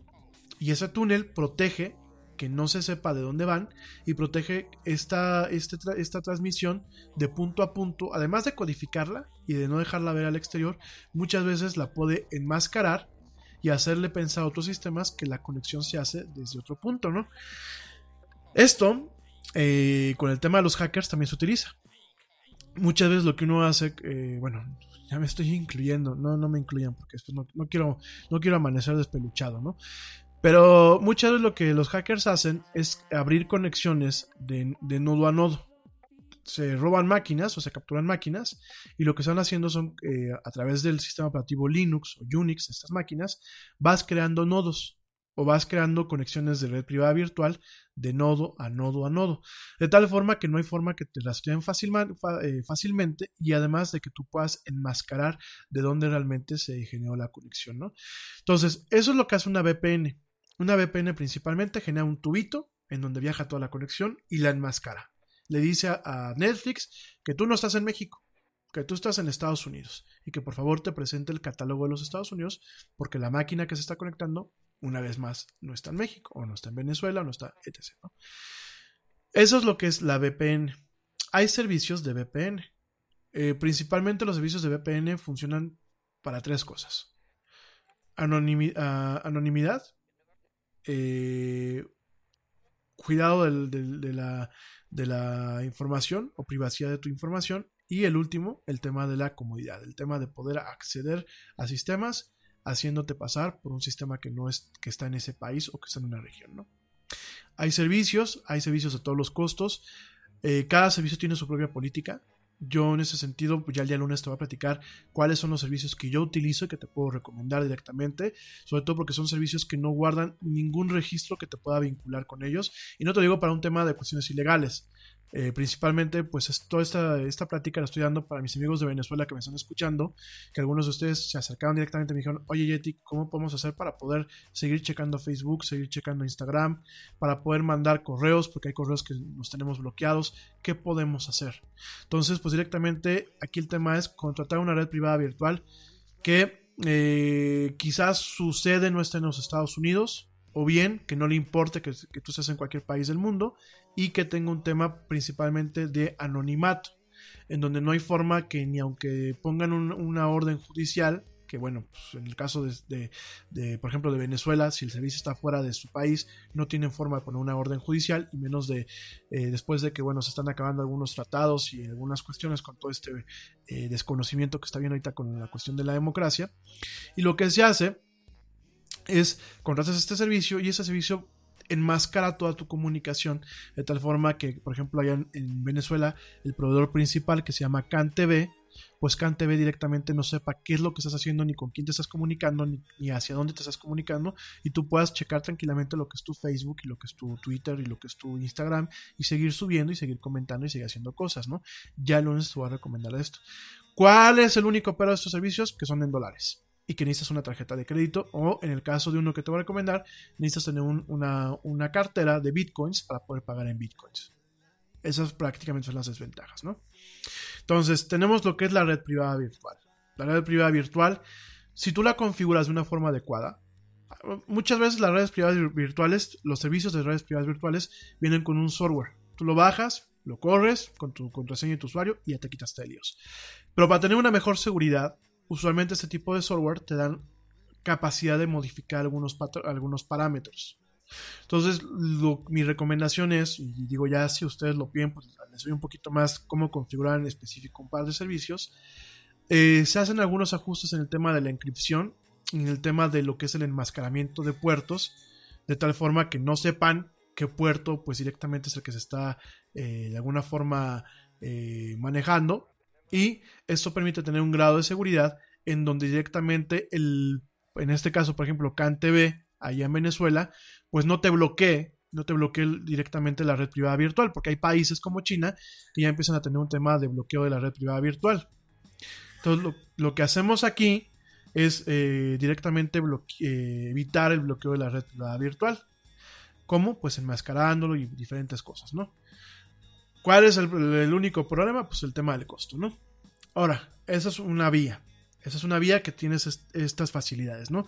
Y para la gente que aquí quiere ver, por ejemplo, pues el canal de Telemundo a través de la aplicación de Telemundo para Xbox Live, o que quiere ver, por ejemplo, alguien este, pues, del catálogo de Netflix, o que quiere ver alguien algún servicio allá de Estados Unidos, pues existe esto de estas redes privadas virtuales con un nivel reducido de seguridad, pero que últimamente eh, permiten pues que tengas acceso, ¿no? Hay formas de configurar el acceso para que, bueno, lo puedas ver directamente desde tu televisión o lo puedas ver directamente eh, desde tus computadoras, ¿no? Esa es una parte. La otra parte es el famoso Tor, de lo cual platicábamos el martes pasado. Tor se le conoce así porque eh, es un acrónimo de The Onion Router. ¿Qué es esto de Onion Router? Bueno, pues directamente lo que es el Onion Routing o el proceso de Onion Routing, que es ruteo cebolla, directamente en español, es una técnica para eh, generar comunicación anónima a través de, una red computacional, ¿no? En ese sentido, lo que se hace es que se van encapsulando en diferentes capas de encripción. En este sentido, pues es muy análogo a lo que son las capas de la cáscara de la cebolla. Por eso se le conoce como eh, eh, ruteo de cebolla, ¿no? Entonces, lo que se hace es que este dato se van generando nodos que eh, los nodos se le conocen como eh, routers cebolla o onion routers, en donde se van agregando diferentes capas de encripción y se van quitando ciertas capas, obviamente para permitir que el siguiente router sepa hacia dónde va. En una comunicación no cifrada, en una comunicación normal por Internet, cada nodo puede en algún momento del proceso inspeccionar el paquete. Te lo dije. Muchos proveedores lo hacen para generar un tema de quality of service. Pero no falta el país que en sus routers, o no falta la empresa que en sus routers directamente tenga, en algunos, tenga la capacidad de analizar el paquete y tratar de descubrir qué hay dentro del paquete. Por ejemplo, en Estados Unidos, a través de un acuerdo que se le llama el acuerdo de los 15 ojos, eh, los 15 eyes, hay algunos proveedores de eh, servicios eh, de conexión a Internet que en sus oficinas tienen, o en sus centros de datos, tienen eh, sus routers, cada uno tiene la instrucción para poder tratar de eh, entender qué es lo que trae el paquete y si hay un, paquete sospechoso o un paquete interesante, ese paquete se captura eh, aunque tú no, se, duplica, pues, porque no se captura. Si se capturaba directamente, eh, había un problema en la comunicación. Lo que se hace es se genera un duplicado y esos duplicados, pues, se van mandando directamente a las fuentes de datos de la NSA, que es la, la National Security Agency allá en los Estados Unidos, no la CIA, la NSA, donde a través de un pool se genera un análisis, con, con tanto por computadora como con un analista humano, y si hace clic con algunas palabras clave, pues directamente se investiga o se hace sujeto de investigación a la fuente y al origen que están generando, que a la fuente y al destino que están eh, generando y, recibiendo pues este tipo de comunicaciones, ¿no? Lo que hace, lo, que hace el onion routing es que cada router, lo único que hace cada punto en la red, cada punto del ruteo, cada uno de estos onion routers, lo que hace es le quita una cáscara de cebolla o le quita una cáscara al paquete para saber hacia dónde debe de ir cuál es el destino final. Y se lo manda a otro. Pero en el proceso de mandárselo a otro, lo vuelve a encriptar con otra capa. De tal forma que solamente el punto de salida, el punto final o el último router, eh, antes de que llegue a tu computadora o antes de que llegue a la computadora que se le está solicitando el, acceso o, o el paquete, sean los únicos que puedan en algún momento generar un tema de desencripción. Ahí te va. Cuando yo me voy a conectar a una página a través de The Onion Router, lo que yo hago es que de mi máquina salen los paquetes totalmente encriptados. Pero antes de que yo los haga encriptados, la red y el protocolo lo que hace es investigar cuál va a ser la ruta que va a seguir. Y en el punto de salida se genera una llave que lo único que hace es desencriptar la comunicación que va, por ejemplo, hacia un servidor y encriptar la comunicación que va hacia mi máquina. En la comunicación en Internet siempre es una comunicación bidireccional y todo se basa en cuestiones principalmente, a, grosso modo, en cuestiones de eh, requerimientos, paquetes y lo que son los famosos ACKs, que son los acknowledgements. Entonces, ¿qué es lo que haces? Es, yo le mando un requerimiento a un servidor, vas a pensar, yo le mando un requerimiento a la página de la del Yeti, porque quiero que me mande lo que es la página web de la del Yeti. Entonces yo le mando una petición a través del protocolo HTTP. Llega el paquetito y dice el servidor, ah bueno, le voy a surtir lo que son los diferentes paquetes que componen la página web del Yeti. En esos paquetes pues van paquetes de texto claro, que es el código HTML y parte del código JavaScript, y van paquetes binarios, que principalmente son las imágenes o el tema del video. Entonces así es el rebote. Entonces, ¿qué es lo que hace The Onion Router? Es directamente el paquete, mis paquetes que yo mando para hacer las solicitudes de la, información, los encripta. Y, en cada punto, en cada relay o en cada onion router de la ruta que se genera, cada eh, router le pone una capita más de, de, encripción y le va quitando otra. Al final, eh, les voy a compartir un diagrama, pues que una super cápsula. Háganse cuenta que agarraron. Eh, háganse de cuenta ustedes, damas que me escuchan, o las mamás de las damas que me escuchan, de los caballeros que me escuchan, cuando van al extranjero y van este, de turistear, ¿no? y empiezan a comprar artesanía. ¿Y qué es lo que hacen para guardar muchas en la maleta y que no se les rompan? La artesanía fina. Le ponen una capa de papel burbuja y después le ponen otra capa y le ponen una capa de papel periódico y le ponen otra capa de papel burbuja y le ponen otro plástico de tal forma que queda muchas un paquetote para guardar una chacharita. Bueno, háganse cuenta que así funciona de Onion Routing, ¿no? Se forman unos paquetototes para guardar una chacharita. Por eso el tema de, de Onion Router, cuando uno se conecta, es un poco lento. Por todos estos procesos en donde pues a partir del, además del proceso de generar una ruta. Hey, we get it. You don't want to be hearing a progressive commercial right now, so let us tell you something you do want to hear. No one is funnier than you. People laugh just thinking about the things you've said. I'm laughing at one of them right now. Coworkers repeat your jokes at the office, but they're never as good as when you tell them, and shame on them for trying.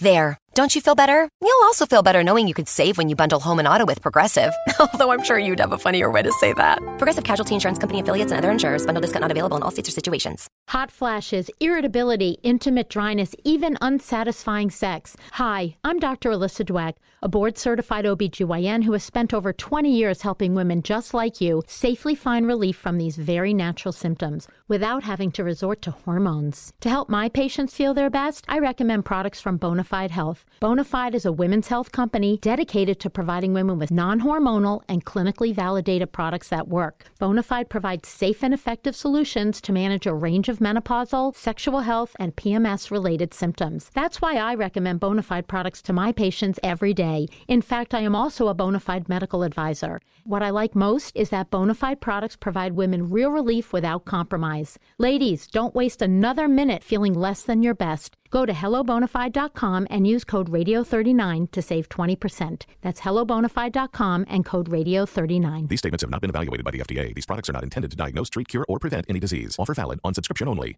Para poderte conectar a un punto sin, sin que haya un tema eh, directamente que te, te, a ti te identifique, hay un tema de encripción, desencripción y volver a encriptar. Entonces obviamente es un poco más lento y depende también de la velocidad de los nodos que están de por medio entre tú y el punto de entrada o el punto de salida. Este tema, fíjense que lo que es muy curioso el tema de The Onion Routing, porque uno podría pensar, y mucha gente malamente en los medios lo dice, lo crearon los hackers. No, amigos, no lo crearon los hackers. ¿Saben quién lo creó? Y la verdad es que a veces los gobiernos vuelven lo mismo. Los gobiernos son, son un poquito tontos. Este tema de, de, Onion Routing se desarrolló, ni siquiera es nuevo, ¿eh? se desarrolló a mediados de los, de, los, 90, la década de los 90, por la, el Laboratorio de Investigación Naval de los Estados Unidos, eh, principalmente por lo que las personas que son Paul Siverson, Michael J. Reed y David, David Goldstag. Esto, estas tres personas dentro de este Laboratorio Naval de Investigación de los Estados Unidos lo crearon para proteger todo lo que son las comunicaciones de inteligencia de los Estados Unidos en línea. Eh, ellos crearon lo que es el protocolo base y, digámoslo así, eh, lo que es el concepto de funcionamiento de lo que es este tipo de sistema. Y después, quien le metió mano, así que quien lo metió mano y realmente lo hizo lo que en parte es el día de hoy, fue la DARPA. DARPA, pues es la, la eh, agencia, agencia de proyectos de investigación de la defensa allá en los Estados Unidos. Y si te suena muy chistoso esto de DARPA, es porque DARPA fue los mismos que crearon el Internet, tal cual. Internet no fue creado de forma comercial. Internet, para que lo sepas, y te lo repito, aunque ya dije en algún momento lo que es la historia del Internet, Internet fue creado por el ejército estadounidense para proteger sus comunicaciones y para poder mantener comunicaciones cuando algún nodo se cayera. Esto fue creado principalmente por un tema de la Guerra Fría, en donde había la amenaza de un ataque nuclear y en, el, anteriormente las redes dependían de que todos los nodos funcionaran. Si un nodo se caía, háganse de cuenta que había redes de oficina, la que hace ya muchos ayeres, en donde si tú apagabas una máquina que estaba conectada a la red, se caía toda la red. Entonces, Internet lo que buscaba era tener una redundancia y una confiabilidad en donde si se caía un nodo, principalmente por un tema de una detonación nuclear o por un ataque táctico, los demás nodos pudieran seguir funcionando sin ningún problema. Entonces, eh, de hecho, originalmente la red se llamaba ARPANET y muchos de los protocolos que quedan, inclusive mucho de la terminología, eh, empieza con las siglas ARP y deriva directamente lo que era pues, el tema de la DARPA, ¿no? Eh, y DARPA, bueno, pues por lo mismo fue quien de alguna forma, utilizando la eh, investigación de, eh, Laboratorio de Investigación Naval de los Estados Unidos, pues mejoró y creó esto que se llama The Onion Router, ¿no? En ese sentido, ¿cuándo es cuando llega al mercado común y cuándo es cuando realmente se populariza y empieza a ver este tema de la Deep Web o la Dark Web, la red oscura? Pues es cuando los, científicos de computadoras, Roger Dingledine y Nick Matthewson, pues directamente junto con Cyberson, que pues fue uno de los primeros creadores, directamente estas tres personas en el 2002 desarrollan y crean lo que es la implementación más larga y mejor conocida de lo que es el Onion Routing, ¿no?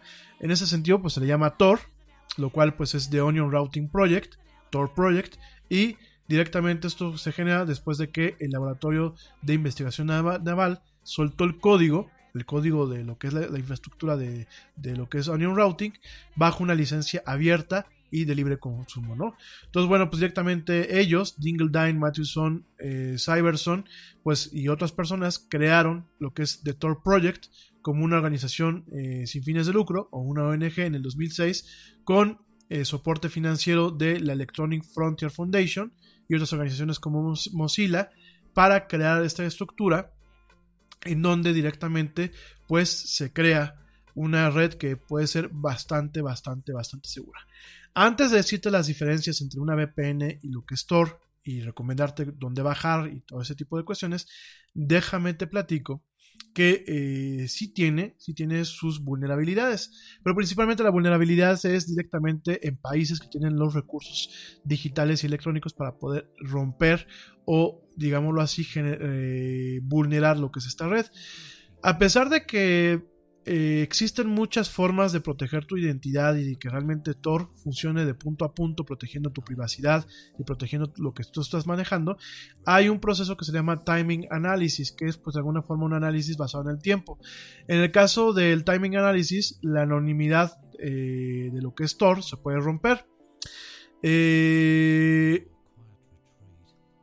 lo que se hace directamente es a partir de de ver el funcionamiento entre los puntos de entrada y los puntos de salida, se pueden generar, utilizando ciertas inteligencias artificiales y ciertos mecanismos, se pueden generar una pequeña muesca, una pequeña, eh, vamos a pensar así, un pequeño plano que puede más o menos apuntar bajo unos contextos a quién puede estar originando la información y quién la puede estar recibiendo. Esto solamente puede ser... Eh, no voy a entrar en el tema técnico ni cómo funciona la vulnerabilidad. Les voy a pasar la página de Wikipedia para que ustedes la, puedan entender y la página de eh, del periódico Die Spiegel, allá en Alemania, que es quien detalla con más precisión cómo funciona la vulnerabilidad. Hay formas de prevenirlas, hay formas de obviamente evitarla, pero realmente quien tiene desarrollada la forma de explotar esta vulnerabilidad es principalmente de los Estados Unidos, Israel y Rusia, ¿no? ¿Por qué? Porque se requieren sistemas muy grandes y se requiere tener un control directamente sobre los proveedores de Internet para poder hacer un análisis que lleva muchos días y que permita apuntar a la persona que está generando la comunicación entre un punto y otro punto. No se puede ver lo que se está generando, pero sí se puede generar un objetivo en donde digo, ah, pues mira, quien nos está haciendo esta, quien está pidiendo la información a Wikileaks es el Yeti. No sé qué información. No sé si estará navegando, no sé si estará mandando cosas, no sé si es amiguis de Julian Assange, no lo sé. Pero yo sé que hay una transmisión entre el Yeti y Wikileaks. Y te vuelves un blanco te vuelves un blanco en donde hay diferentes técnicas que solamente con una infraestructura adecuada, que muchas solamente los gobiernos la tienen, gobiernos como el americano, ¿eh? no que aquí en México, para que no empecemos aquí con las teorías de la conspiración de Peña Nieto nos espiaba a través de Internet, el peje nos espiaba a través de Internet, no, México no es, no es bajar la guardia, igual eh, te voy a dar algunas recomendaciones, pero México no tiene esa infraestructura, ¿por qué? Porque no se ha invertido en tecnología. Y no me hagan entrar en detalles porque se me va a ir aquí despilfarrando contra el gobierno mexicano en sus diferentes caras y vertientes, ¿no? Entonces, se requiere un equipo muy especializado, se requieren de analistas especializados y sobre todo se requiere de un control total de la red. Aquí en México la red sigue siendo operada en su total, prácticamente en su, totalidad por eh, instituciones privadas y que no tienen muchos vínculos en ocasiones con el gobierno, ¿no? Entonces, en Estados Unidos sí, en Estados Unidos AT&T, en, algunos, en algunas partes, Verizon, Comcast, los diferentes proveedores en algunos centros y en algunos estados tienen acuerdos con el gobierno que permiten de alguna forma sifonear con un pretexto de seguridad nacional, pues la información que generan sus propios ciudadanos, ¿no? Entonces, nada más para que lo sepas, eh, en ese sentido, pues Tor es lo más seguro. Amigos en Venezuela, salvo que los rusos ya hayan llegado y hayan puesto servidores rusos o hayan analistas rusos, así como están las cosas y con los apagones y todo ese tipo de cosas, tampoco tienen de qué preocuparse. Pero hay que tener cuidado, ¿no? Una parte es la de timing analysis, que es una forma de poderlo descubrir, eh, lo que es, quién, quién y a quién le estás mandando información sin saber lo que es la información de, tal cual. Y la otra parte, pues directamente es lo que se le conoce como vulnerabilidad de nodo de salida.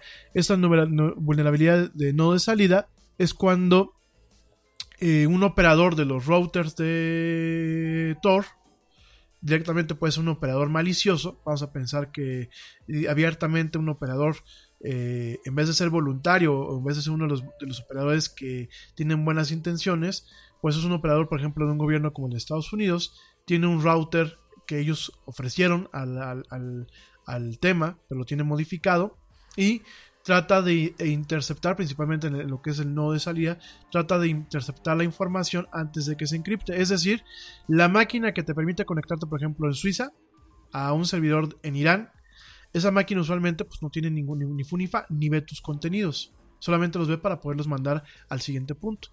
Pero vamos a pensar que yo mañosamente, todos mis servidores en Suecia, que son de Tor, todos estos relays, que son los de salida, bueno, que pueden ser en algún momento de salida, yo los tengo comprometidos y los tengo modificados.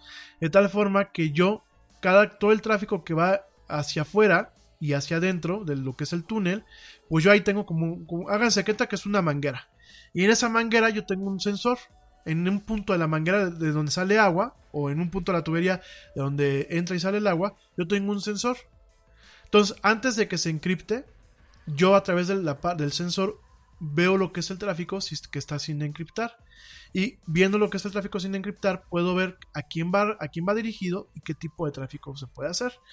Por supuesto, se está modificando hoy en día el protocolo de Tor para evitar ese tipo de cuestiones y en, alguna, en algunos temas se ha tratado de investigar quién puede ser un router malicioso y quién no.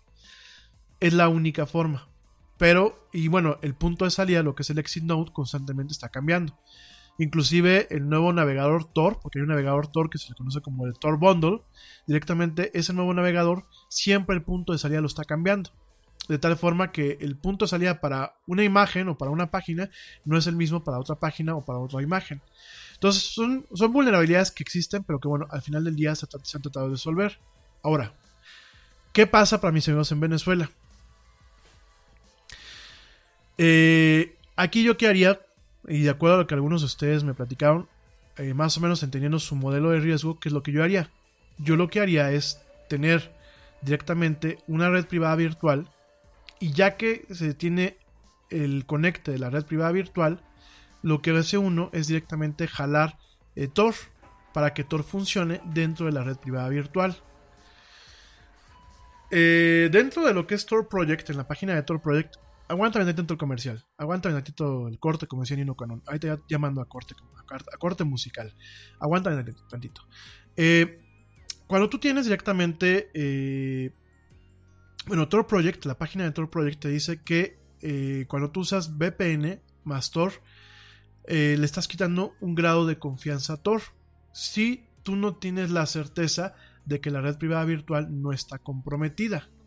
Si tú vas directamente con el servicio que te voy a recomendar el lunes y eh, realmente tienes las precauciones cuando tú te estás conectando a tu red privada virtual, porque las redes privadas virtuales no son infalibles si no escoges bien al proveedor y si no la configuras de una forma adecuada.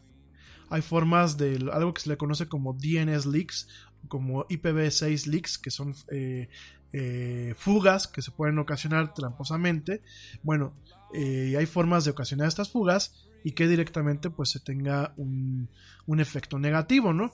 Entonces, pero si tú, por ejemplo, utilizas un servicio de confianza como el que te voy a dar y configuras bien el cliente, lo que haces primeramente es generas un túnel, un túnel a través de la red privada virtual, que ya tienes, hay un túnel que te está encriptando todo, y que te está generando una conexión de punto a punto. Y después arrancas Tor a través del navegador Tor Bundle. Entonces, de tal forma que tú ya tienes dos capas de. Bueno, tienes una capa principal de seguridad y tienes, además de todo, tienes una capa eh, o varias capas adicionales que te lo da directamente esta tecnología que se llama Tor. ¿Cuál es la ventaja de Tor? Tor es gratis. Y de hecho, si no, si no fueras, por ejemplo, alguien aquí en México que quiere navegar de una forma muy privada, que a lo mejor va a quemar al peje o quemar a Peña Nieto o quemar otro tipo de cuestiones, pues directamente puedes solamente utilizar Tor. porque realmente no hay una supervisión eh, tan puntual o tan conocida como lo puede ser, por ejemplo, en Estados Unidos o como lo puede ser en un país que quizás pueda ser Venezuela, en donde a lo mejor si tú eres un opositor del régimen o eres eh, o te encuentras en una zona, por ejemplo, en, algunos barrios de Caracas que pueden estar mejor monitoreados directamente desde CanTV, bueno, a lo mejor para darte una, un grado adicional de seguridad, pues te conviene el tema de la VPN y utilizar directamente Tor una vez que ya está encapsulado y que estás conectado a la VPN, ¿no? Obviamente con todas las reservas del caso. Eh, que ahí te les voy a dar otro, otro tip, ¿no? Esa es una forma. Pero por ejemplo, para ti, para México, vamos a pensar que... Vamos a pensar, así hipotéticamente hablando, digo, perdón por el ejemplo, ni estoy incitando a un tema de infidelidad, pero bueno, es un ejemplo que no me, no me pone a dar ejemplos que sean escabrosos, ¿sale? Vamos a pensar que tú quieres navegar en un sitio de citas, de, en un sitio de citas. Aguántame, ya te me voy a un corte, aguántame. Este, quieres navegar en un sitio de, en un sitio de citas, pero pues este tienes pareja. No lo vas a hacer de tu teléfono, lo vas a hacer desde de una de tus computadoras. Tor lo que te permite eh, es que tú puedas navegar, por ejemplo, desde tu oficina que tampoco quiero recomendar eso, ¿eh? Si lo van a hacer, no lo hagan en horas hábiles, no lo hagan en horas de trabajo, háganlo en la hora de su lunch, háganlo en su hora de salida y háganlo desde su computadora, no lo hagan desde la computadora de la oficina. Entonces, mucho es para que no te rastreen, porque en las oficinas todo el mundo está rastreado. O vamos a pensar que tú te quieres conectar. Miren, déjame poner un ejemplo mejor, un poco más, más benigno. Que ya empezó a ver que por aquí dos o tres amigas me están pintando caritas muy feas. Entonces, este, sí, no, esos emojis los siento como muy amenazadores, ¿eh? Y no quiero mañana salir en, la nota roja como el Yeti que, despelucharon este, por dar malos consejos en la radio. Vamos a pensar que ustedes están en un Sanborns, aquí en México. Para la gente que me escucha aquí en México en un Sanborns, o la gente que me escucha allá afuera, pues en un Starbucks. Y están conectados al Wi-Fi del Starbucks y no quieren directamente que haya un tema en donde se pueda comprometer su información, a pesar de que, bueno, los portales bancarios manejan un tema de encripción. Vamos a pensar que, ustedes tengan sospecha, ¿no? Y que el router al donde se conectaron, ustedes tengan la duda de que si realmente es el router de la, del, del lugar o el router de alguien más, porque ¿qué es lo que hace uno muchas veces? Miren, eh, cuando, uno, cuando uno está aprendiendo hackeo o tiene ligeramente malas intenciones, se va con su computadora a un Starbucks Vamos a poner aquí el ejemplo.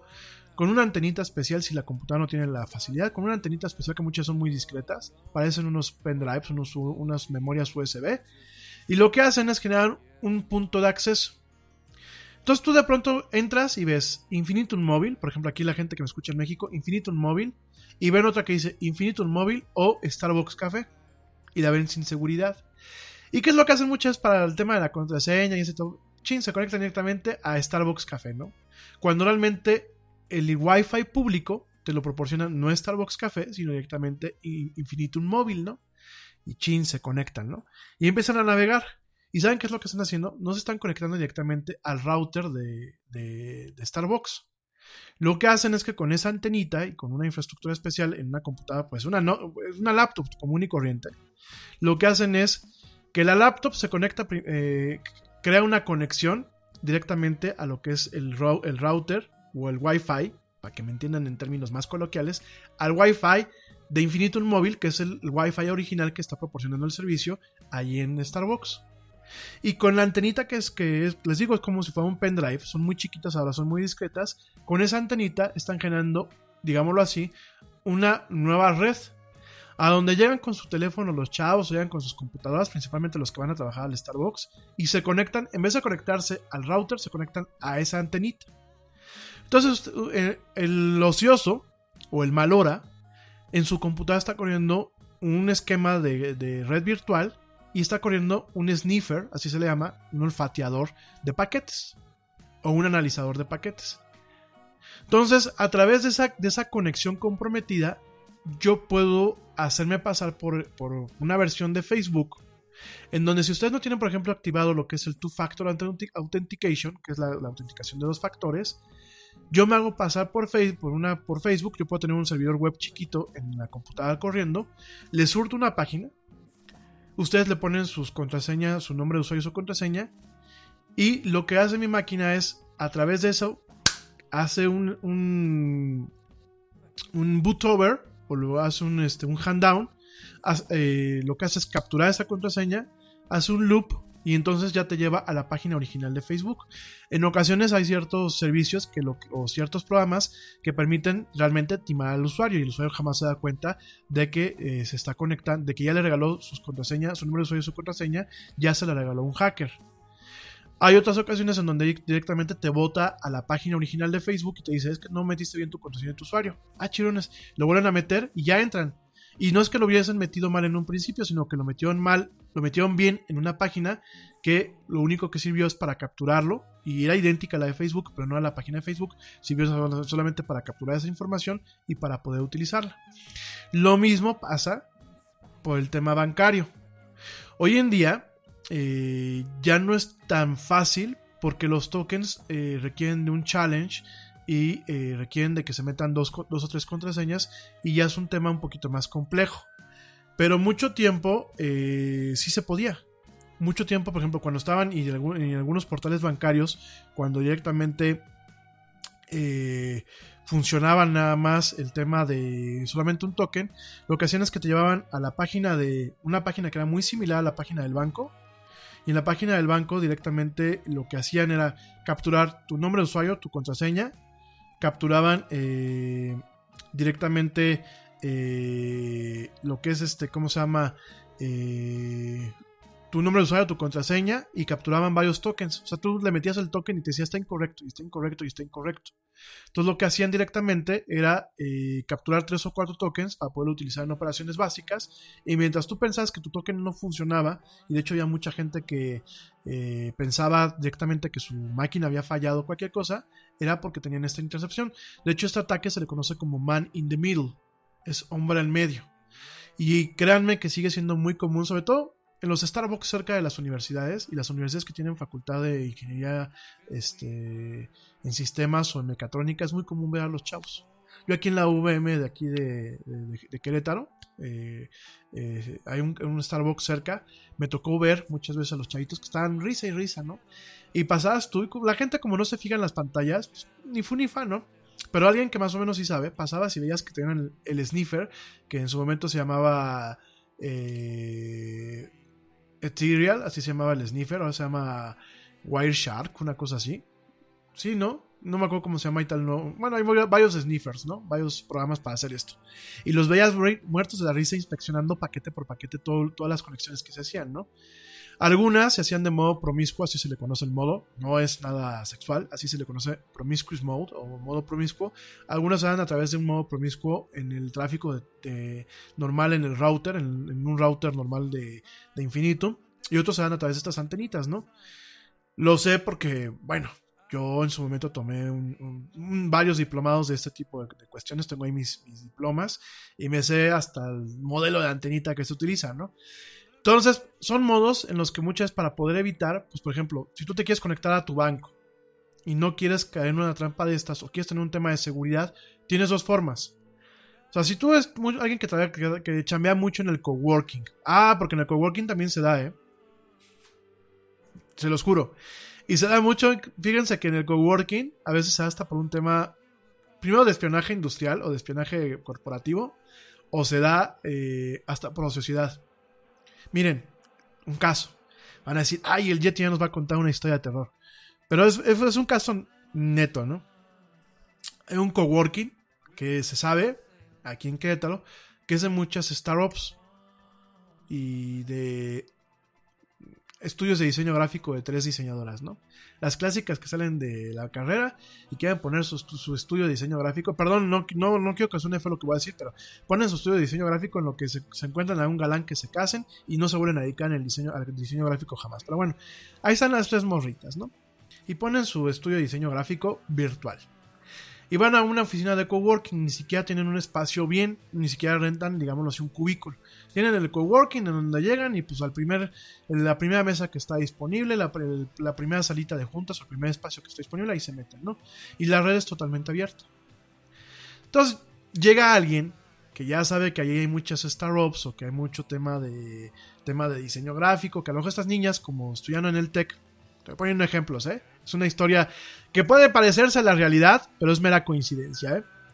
Entonces llegan ahí y sabes que estas niñas a lo mejor tienen como cliente a Degari o tienen como cliente a ciertas empresas, porque el conecte que les dio haber estudiado en el TEC de Monterrey, cosa que a los que estudiamos en la UVM no tuvimos, pero bueno, punto y punto paréntesis, nada más por tirarle un poquito a mi, a mi alma mater. Este, pues tienen ahí algunos conectes, ¿no? La verdad, hay que apreciar que hay ciertas universidades que se preocupan por generar este tipo de vínculos para apoyar más a sus estudiantes que otras, ¿no? Entonces ya sabes que tienen estos conectes, ¿no? Y este, y llega ahí el ocioso, o el malora, y hay muchos espacios de coworking que ni siquiera necesitas tener una membresía o tener un contrato por mes, sino puedes inclusive hasta rentarlo por un día. Entonces llegas y a lo mejor te echas tus 350 pesos por el día, ¿no? Llegas, estás tomando tu café, estás ahí con tus papas, todo el rollo.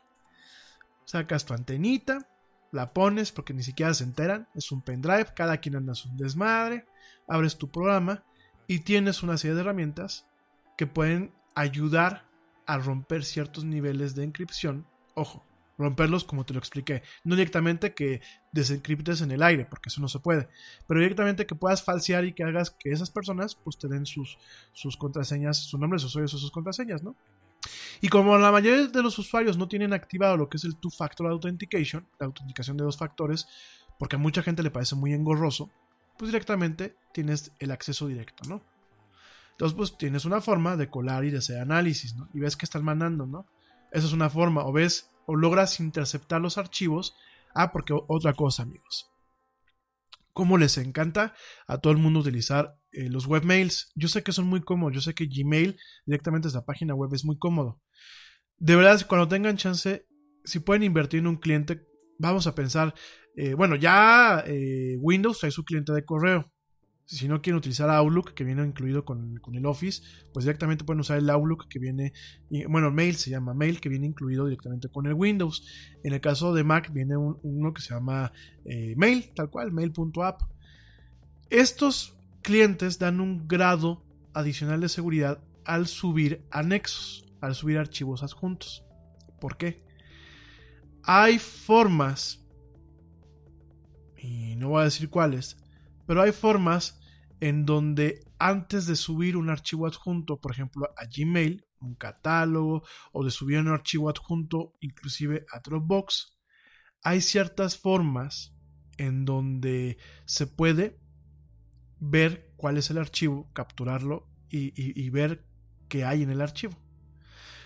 Es difícil, cada se vuelve más difícil porque obviamente, por ejemplo, Dropbox pues, maneja un tema de encripción ya de punto a punto, tiene algunos mecanismos que identifican cuando realmente la información no está ruteada de forma adecuada, mismo Gmail tiene algunos, algunas formas, pero siempre hay algunos mecanismos para poder enmascarar, sobre todo cuando tú ya tienes comprometida una red.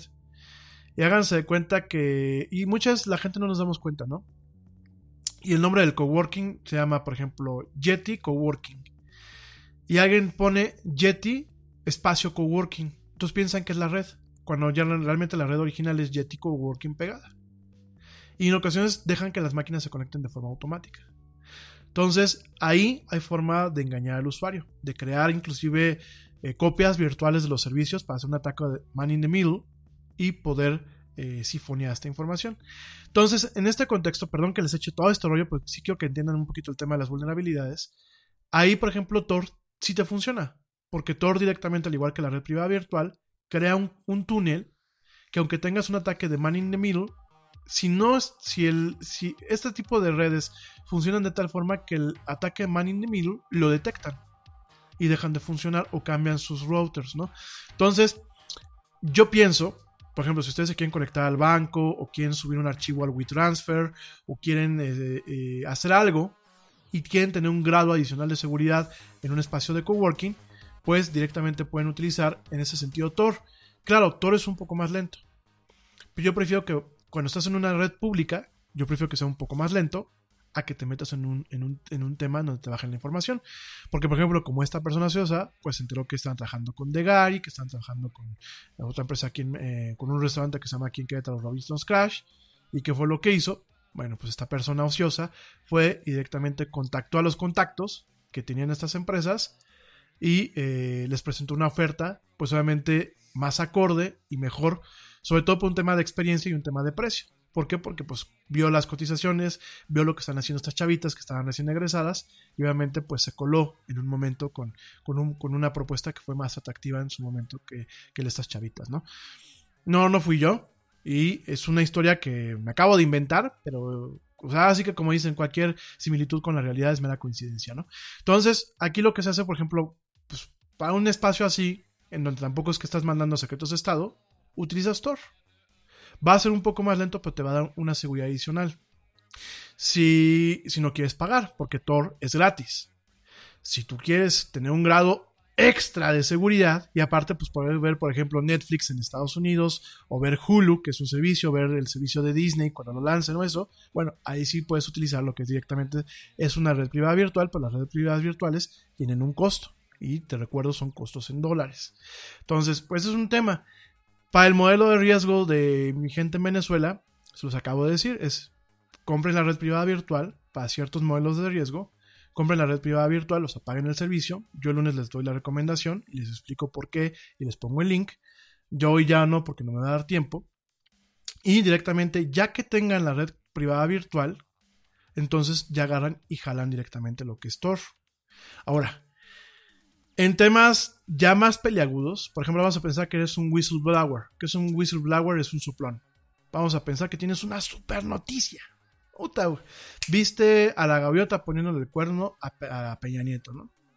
Y quieres, y quieres dar una super noticia, pero no quieres pues, meterte en lío, ¿no? Entonces lo que haces es, eh, pongo el ejemplo, ¿no? Es que aquí se enojan porque, pues no sé por qué se enojan. Pero es un ejemplo. O sea, o quieres, por ejemplo, eh, para que no se sientan acá, eh, este, la foto de Beyoncé con su último bebé, ¿no? Con su último negrito. Entonces lo que haces es este, que no quieres que te sigan el, la huella para que no te vayan a demandar, ¿no? Porque pues obviamente en Estados Unidos hay un tema de privacidad. Si quieres tener un grado más adicional de seguridad, hay sistemas que te permiten tener totalmente una seguridad. ¿En qué sentido? Que no dejan huella de nada. Hay un sistema que se llama Tails, del cual vamos a platicar ya el próximo lunes. Tails es un sistema que está basado totalmente en Linux. Lo que tú haces es lo bajas a un pendrive, a una memoria USB, como decimos aquí en México. Tú, en vez de arrancar tu máquina en Windows, arrancas directamente utilizando esa memoria, arrancas en este sistema Tails. Tails lo que genera es una conexión de Tor directamente a donde te quieras conectar. Y cuando tú apagas la máquina, lo que tuviste en ese sistema no es persistente. Entonces toda la información se borra. No queda ni, información en tu, en tu, máquina, ni queda información directamente en la red, ni información que te, que te puedan permitir que te rastreen fácilmente. Esa es una forma, y la otra forma es utilizar un sandbox o una caja de arena. La caja de arena es muy fácil, es a través de un tema que se llama virtualización. Hay herramientas que te permiten virtualizar sistemas operativos, lo cual tú bajas, por ejemplo, una, una aplicación que se llama VirtualBox, ¿no? que es gratuita. La bajas y tú dices, bueno, yo tengo mi máquina con Windows, pero voy a utilizar eh, aquí una conexión totalmente segura. Yo no sé si mi máquina está comprometida.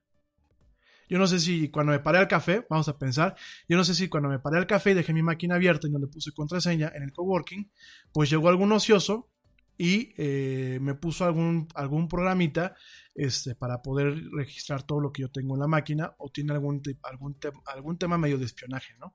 O sencillamente eh, no confío, porque a lo mejor yo, yo navego a lo güey y me ando metiendo en toda clase de sitios, ando bajando cualquier tontería, ¿no? Como muchas veces uno pasa, ¿no?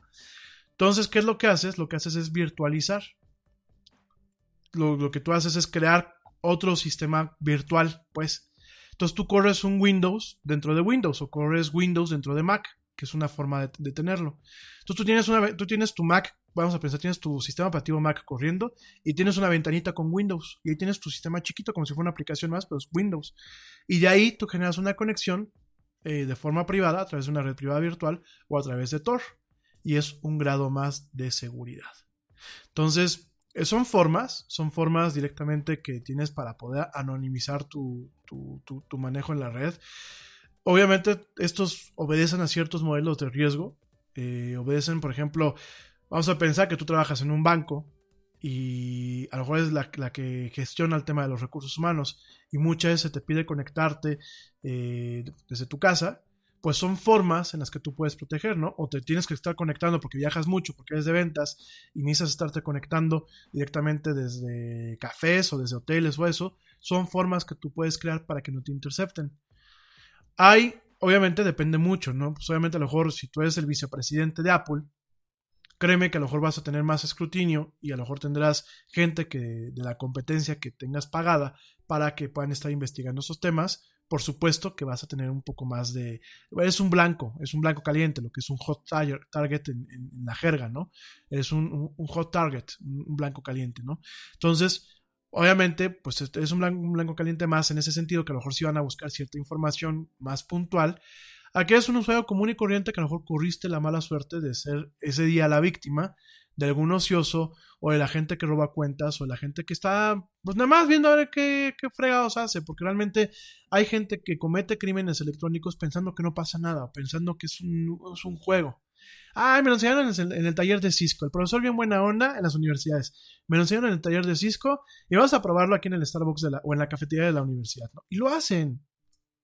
Entonces aquí la cuestión es de que para que no seas víctima de una jugarreta, como dicen en, la jerga de los hackers, de un script kiddie, porque muchas ni siquiera son hackers, son mocosos de scripts, son mocosos que bajan las herramientas que le enseña a usar el, profesor o el amigo, pero realmente no conocen muchas cosas, ¿no?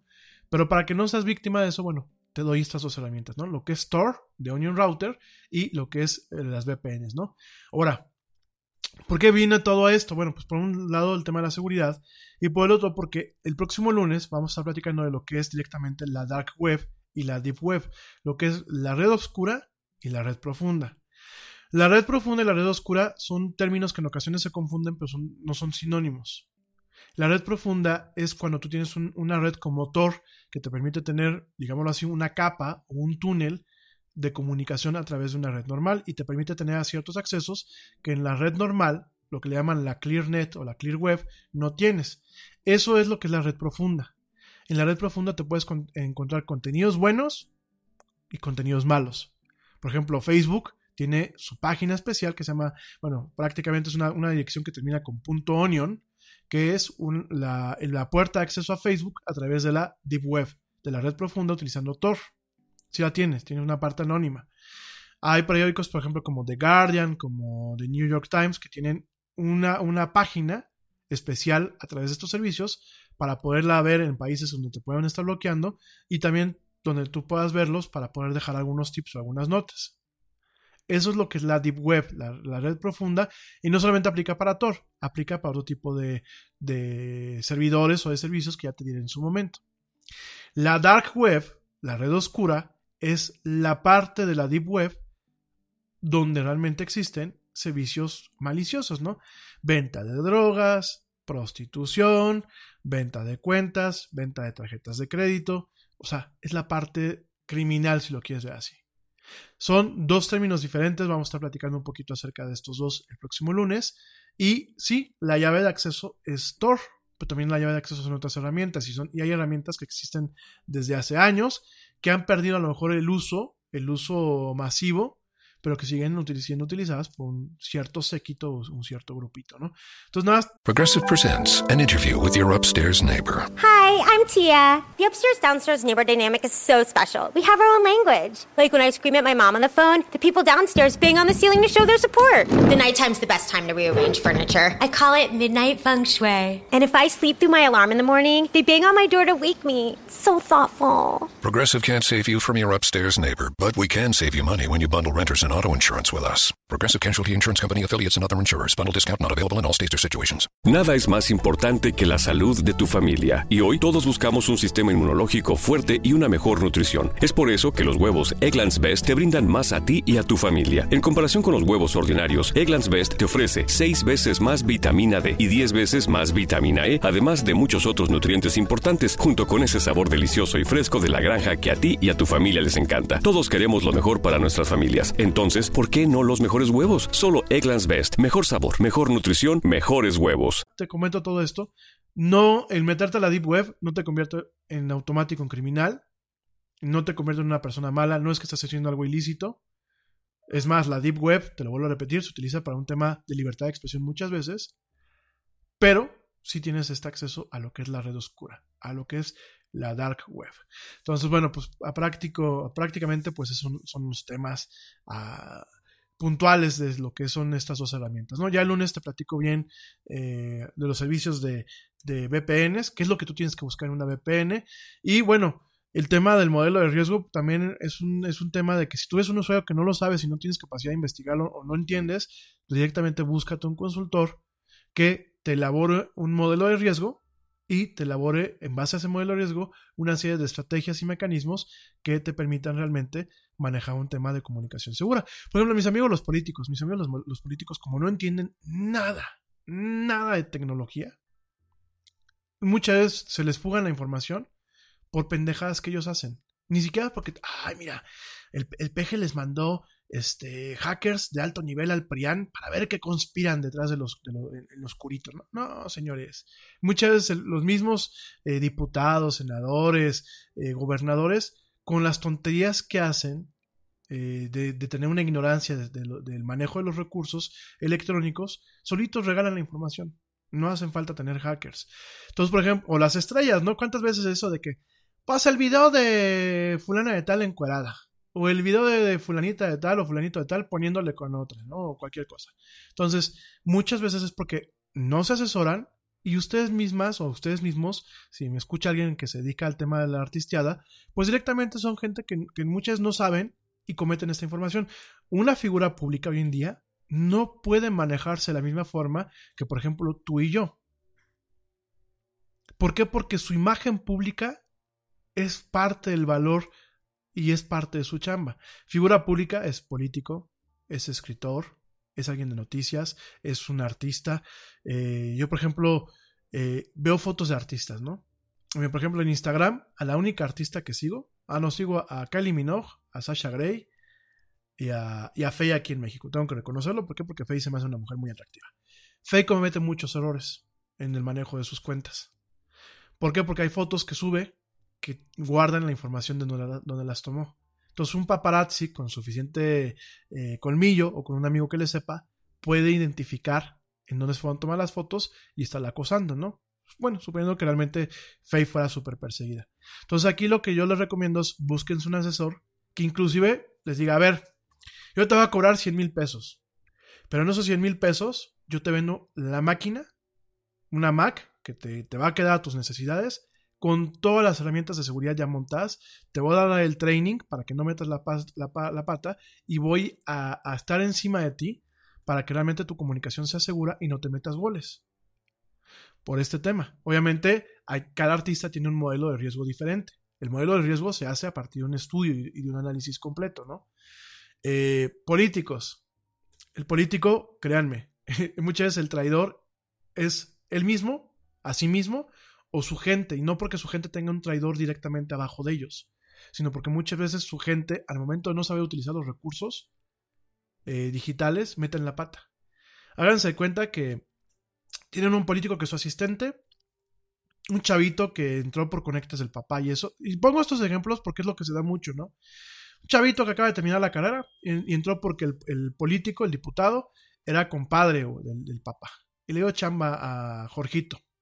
Y Jorgito pues se infla, ¿no? Porque yo soy, yo soy el asistente personal del diputado fulanito de tal Fifirifis de El PAN. Órales. Y se inflan. Y la verdad uno se infla cuando le dan su primera chamba, yo tengo que reconocerlo como chavo. Por más jodida que sea tu primera chamba, siempre te inflas. Cuando tú recibes tu primer cheque, ¡wow! Aunque sea un cheque miserable, yo me acuerdo cuando recibí mi primer cheque y dije, ¡wow! Entonces te inflas y empiezas a cometer muchos errores salen con la máquina de la chamba, la notebook de la chamba, y para farolear muchas veces o para quedar con los amigos y eso se la llevan al Starbucks. Y ahí están, ¿no? Y están faroleando.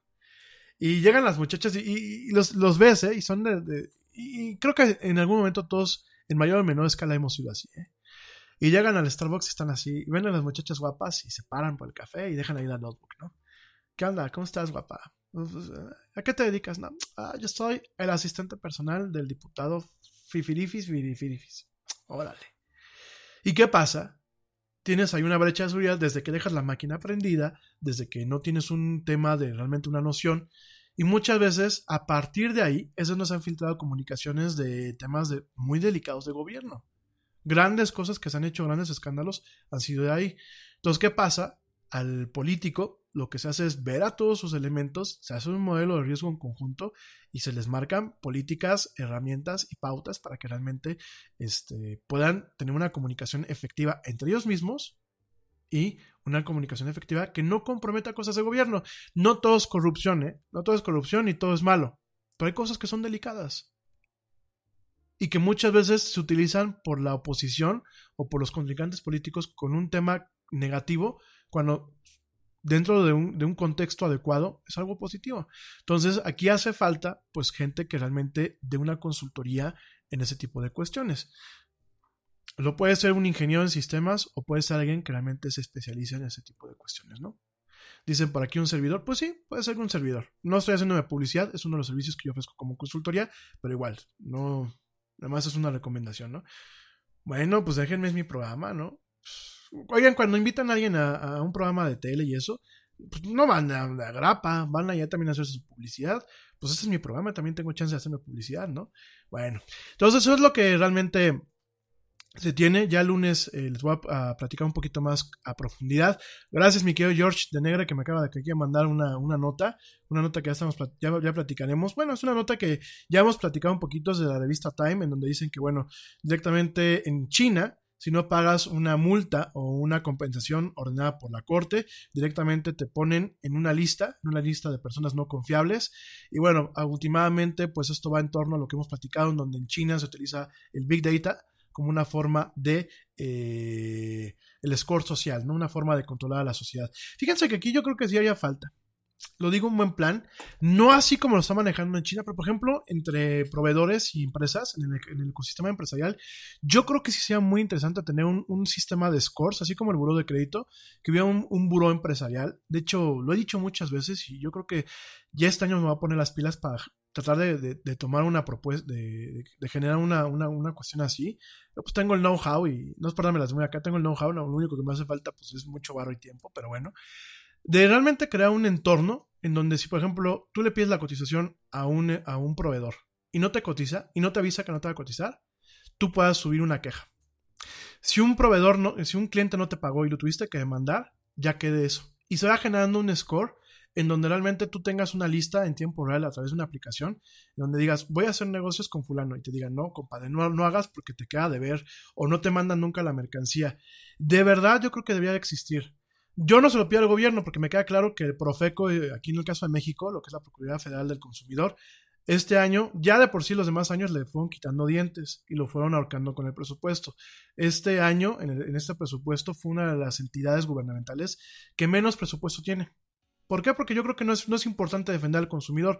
Como aquí todos somos honrados y somos buena onda, pues no, nos transamos entre nosotros mismos, pues ¿para qué tener una, una procuraduría que, que intente castigar al mal consumidor, ¿no? Eh, que al mal proveedor. Entonces, ¿para qué, no?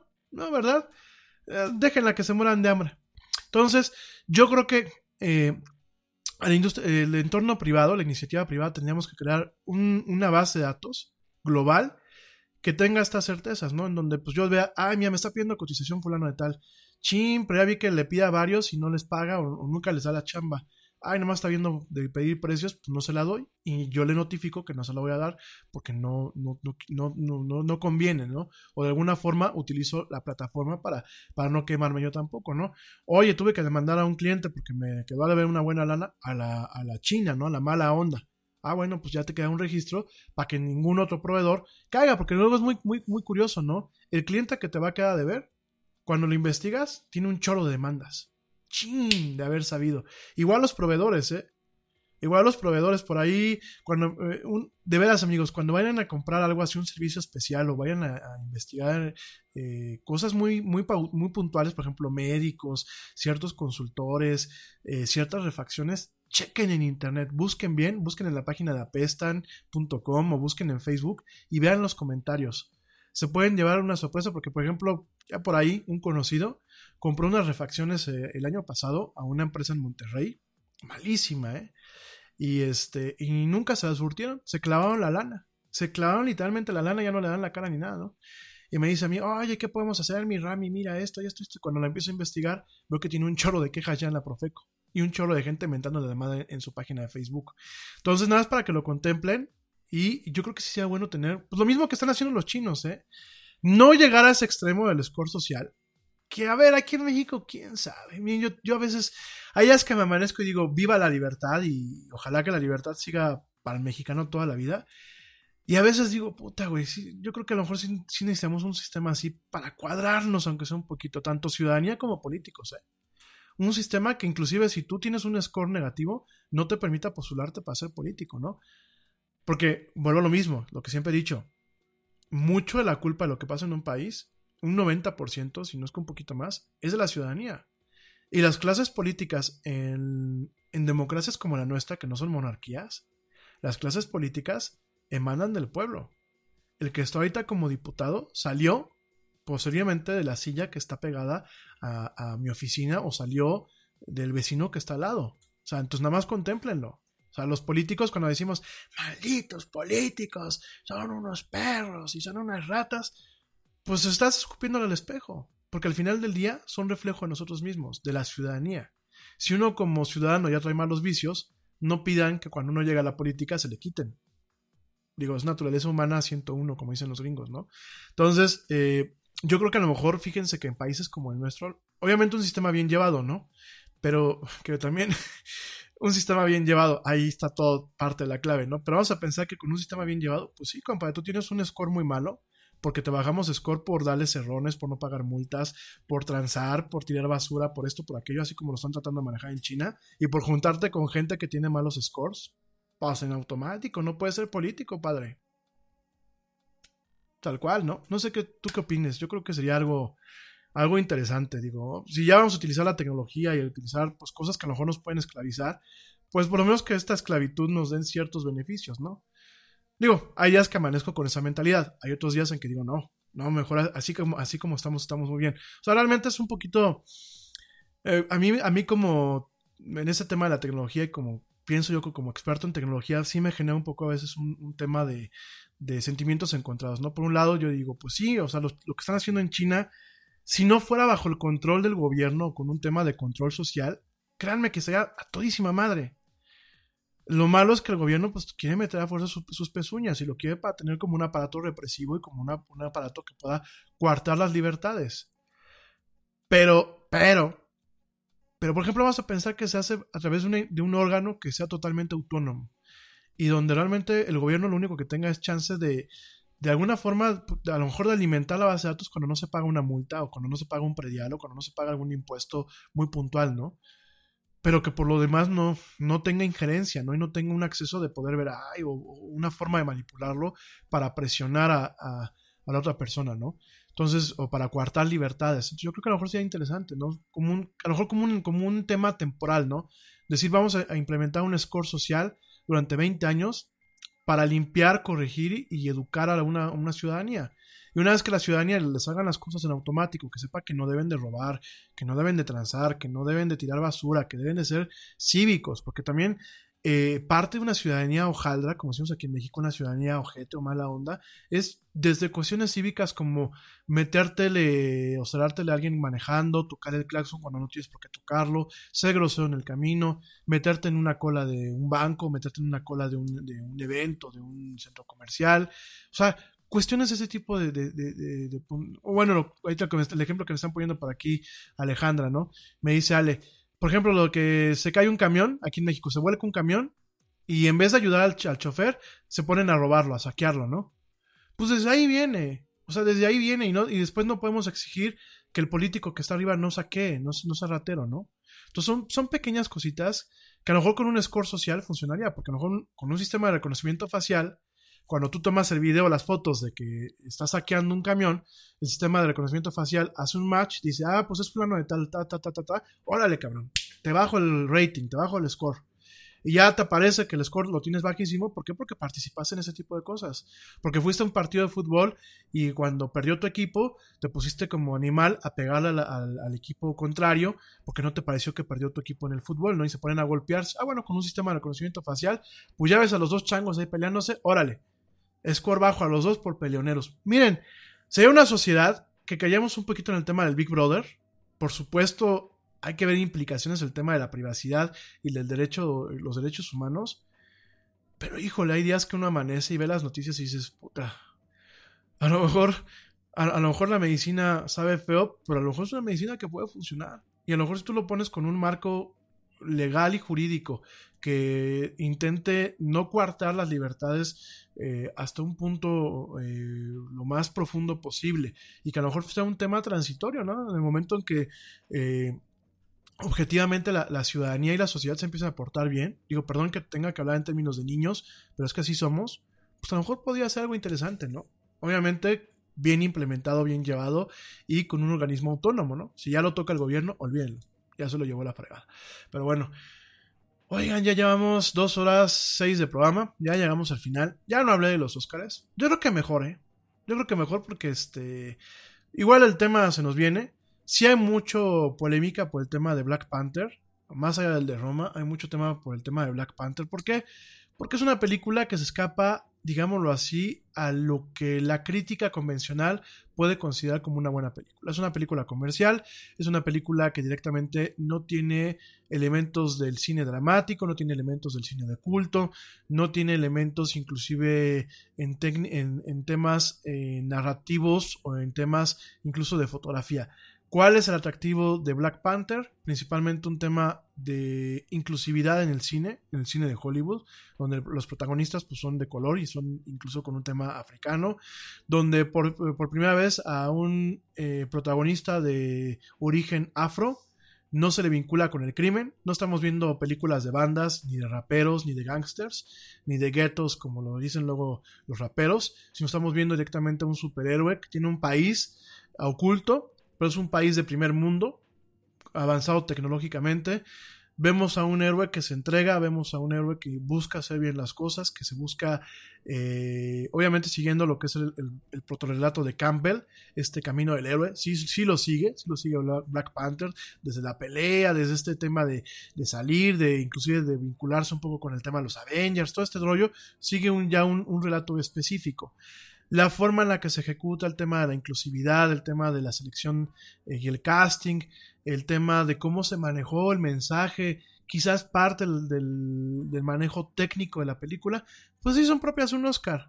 Pues la crítica no lo ve así, o sea, la crítica le gusta ver pues dramas, le gusta ver películas así como pues tipo Roma, donde vemos a la sirvienta, donde vemos una historia de del México, pues ya ni siquiera quiero decir con México cotidiano, ¿no? Porque yo quiero ver qué médico del Seguro Social hoy tiene dos coches, este, tiene una casa en una, en una colonia cara, tiene dos sirvientas o dos muchachas que hacen el aseo. Cuando digo sirvientas no es un tema, de, no lo digo en un término despectivo, es la palabra que se utiliza, ¿no? La servidumbre. No lo digo de mal, la muchacha que ayuda con el aseo, ¿no? O la, o la nana en este caso, ¿no? O sea, pues, qué familia tan fifí, ¿no? Como decimos aquí en México. Entonces, de alguna forma, eh, no es algo cotidiano. Los mexicanos, el 90% de los mexicanos, yo creo que no viven así, no vivimos así.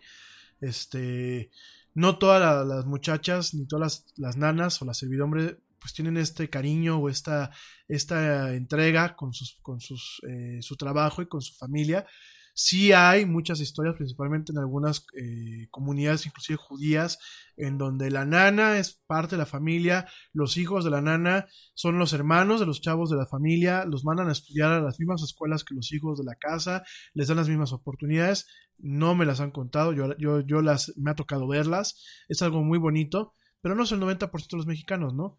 Ni es este cine francés que, como yo les decía el otro día, te deja así con cara de, uy, no, o sea, no es esto, ¿no? Entonces sí a mucho crítico de la academia, pues sí le hace ruido, ¿no? Y aparte le hace ruido porque eh, yo siempre se los he dicho, el crítico de cine usualmente es un director frustrado. Y muchas veces son directores que son muy elevados, ¿no? Yo, yo, yo me acuerdo en la carrera, allá cuando estudié en España, muchos de mis compañeros, mis respetos, ¿eh? eran, eran verdaderos talentos, pero pecaban, ¿eh? O sea, yo reconozco sus talentos intrínsecos, talentos muy grandes, muy ricos, pero hijo, eran insoportables, se sentían el siguiente Quentin Tarantino o el siguiente eh, Kubrick o el siguiente Hitchcock, o sea, o el siguiente Roman Polanski, eran cuates que eran insoportables, ¿no? Y eran muy, muy, muy del cine de alto nivel. Tú decías, güey, eres un universitario, ¿no? Y veas cada cosa que decías, oh my god, ¿no? Pues sí. Entonces, es, muchos de ellos a lo mejor no lograron llegar a ser cineastas, ¿no? Como un servidor. ¿Y qué pasa? Pues cuando no eres cineasta, te vuelves muy crítico. Y lo que te choca, te checa. Muchos de los que van así de nariz respingada, perdón, yo solamente veo a Hitchcock y devoro a, a Cronenberg en su estado eh, primario y no sé qué, y, y también valoro mucho a, a, este Francis Ford Coppola en estos aspectos y no sé qué y no sé cuánto, y te empiezan a, a hablar mucho, muy entramado, muchas veces son los que más traumas tienen, ¿no? Y que dicen, puta, pues como una película que no es digna de los grandes cineastas de la historia del cine, pues está llegando con este, con este punch a hacer una película contendiente por lo que es el, el, el, premio a la, a la, mejor película, ¿no? En este caso Black Panther, que bueno, ya, ya lo platicaremos la próxima semana con más detalle. Realmente, ¿por qué tanta polémica? Además, pues también obedece a un tema de la, la América Blanca de Trump. Hay que recordar esta derecha alterna de la que hemos venido hablando en este programa, que pues todo lo que sea diversidad, todo lo que sean negros, latinos, judíos, eh, yetis, eh, mexicanos, extranjeros, pues, les, les, molesta, ¿no? Les da comezón y pues ver una película de negros que no es la clásica donde la policía los reprime y los gangsters y los gordos ahí en el barrio, en the neighborhood, brother y niga y eso, pues claro, les hace un, les genera un, un, tema negativo, ¿no? Y hay mucho racismo todavía en Hollywood, a pesar de que Hollywood eh, alguien me decía el otro día, es que Hollywood es de, judíos para judíos. No, en Hollywood hay judíos, punto. No es de que sea de judíos para judíos. No. A pesar de que hay cierta diversidad, entre comillas, realmente no es una diversidad cañona, ¿no? ¿Cuántos latinos brillan en Hollywood? ¿Cuánta, inclusive cuánta gente de color, ¿no? No todo el mundo es Will Smith, por favor. Entonces, eh, obviamente genera ronchas, ¿no? Mismo Roma mismo Roma también ha generado ronchas, ¿no? Y aparte genera ronchas porque hay mucho crítico de cine que apoya y que de alguna forma va muy casado con el tema de, de la proyección en las salas de cine. Entonces ya es como indigna una película que no, no llegó a, a, las salas, no, no tuvo esta, esta pompa y esta circunstancia de verla en una sala de cine con una proyección tipo los hermanos Lumière. No, la están pasando en un medio moderno como lo es Netflix. Y hay mucho crítico, así tipo como de la edad del gabinete del peje, que son como medio entre baby boomers y medio dinosaurios, que todo lo que sea en modernidad ya les genera comenzón, ¿no? Entonces, Netflix, no, ya es, es algo del demonio porque es moderno. No, yo voy al cine La Raza y varios más aquí en México a ver mi película, porque Netflix es demasiado moderno y me ofende porque como no lo entiendo y no lo quiero entender, ya me está ofendiendo, ¿no? Entonces yo creo que hay un poquito ese tema. Eh, obviamente ya, ya platicaremos el lunes con más detalle cuál va a ser la consecuencia de que Roma gane para Netflix, no tanto para Cuarón. ¿eh? Para Cuarón es un Oscar más para su, su repisa. Para Netflix es una forma de decirle a las salas de cine, a los complejos cinematográficos y a cierto eh, público de la crítica, decirles tengan, como decimos aquí en México, tengan estas y miren, yo no soy ni la Warner Brothers, ni soy Europa Corp, ni soy ninguna de estas casas productoras, pero hice una película que gana Oscars. Y azótense, porque a lo mejor la siguiente forma de distribución no es ir a atascarse al cine de palomitas y aguantar este, muchas veces que no te respeten tu lugar, sino directamente es desde la comodidad de la casa. Entonces, nada más para que lo, lo, veamos sopesando. Y obviamente son cambios de paradigma. Los cambios de paradigma siempre generan molestias. Siempre hay un choque que evita en ocasiones o que retrasa los cambios. Es parte de una naturaleza humana. Es parte mucho de la herencia que nos dejan pues, los baby boomers principalmente. Porque inclusive generaciones antes de los baby boomers, yo veo, por ejemplo, a, mis papás pues no porque sean mis papás, ¿no? Conozco a gente de, de, su tirada de mis papás y son muy abiertos, y son muy abiertos y muy modernos.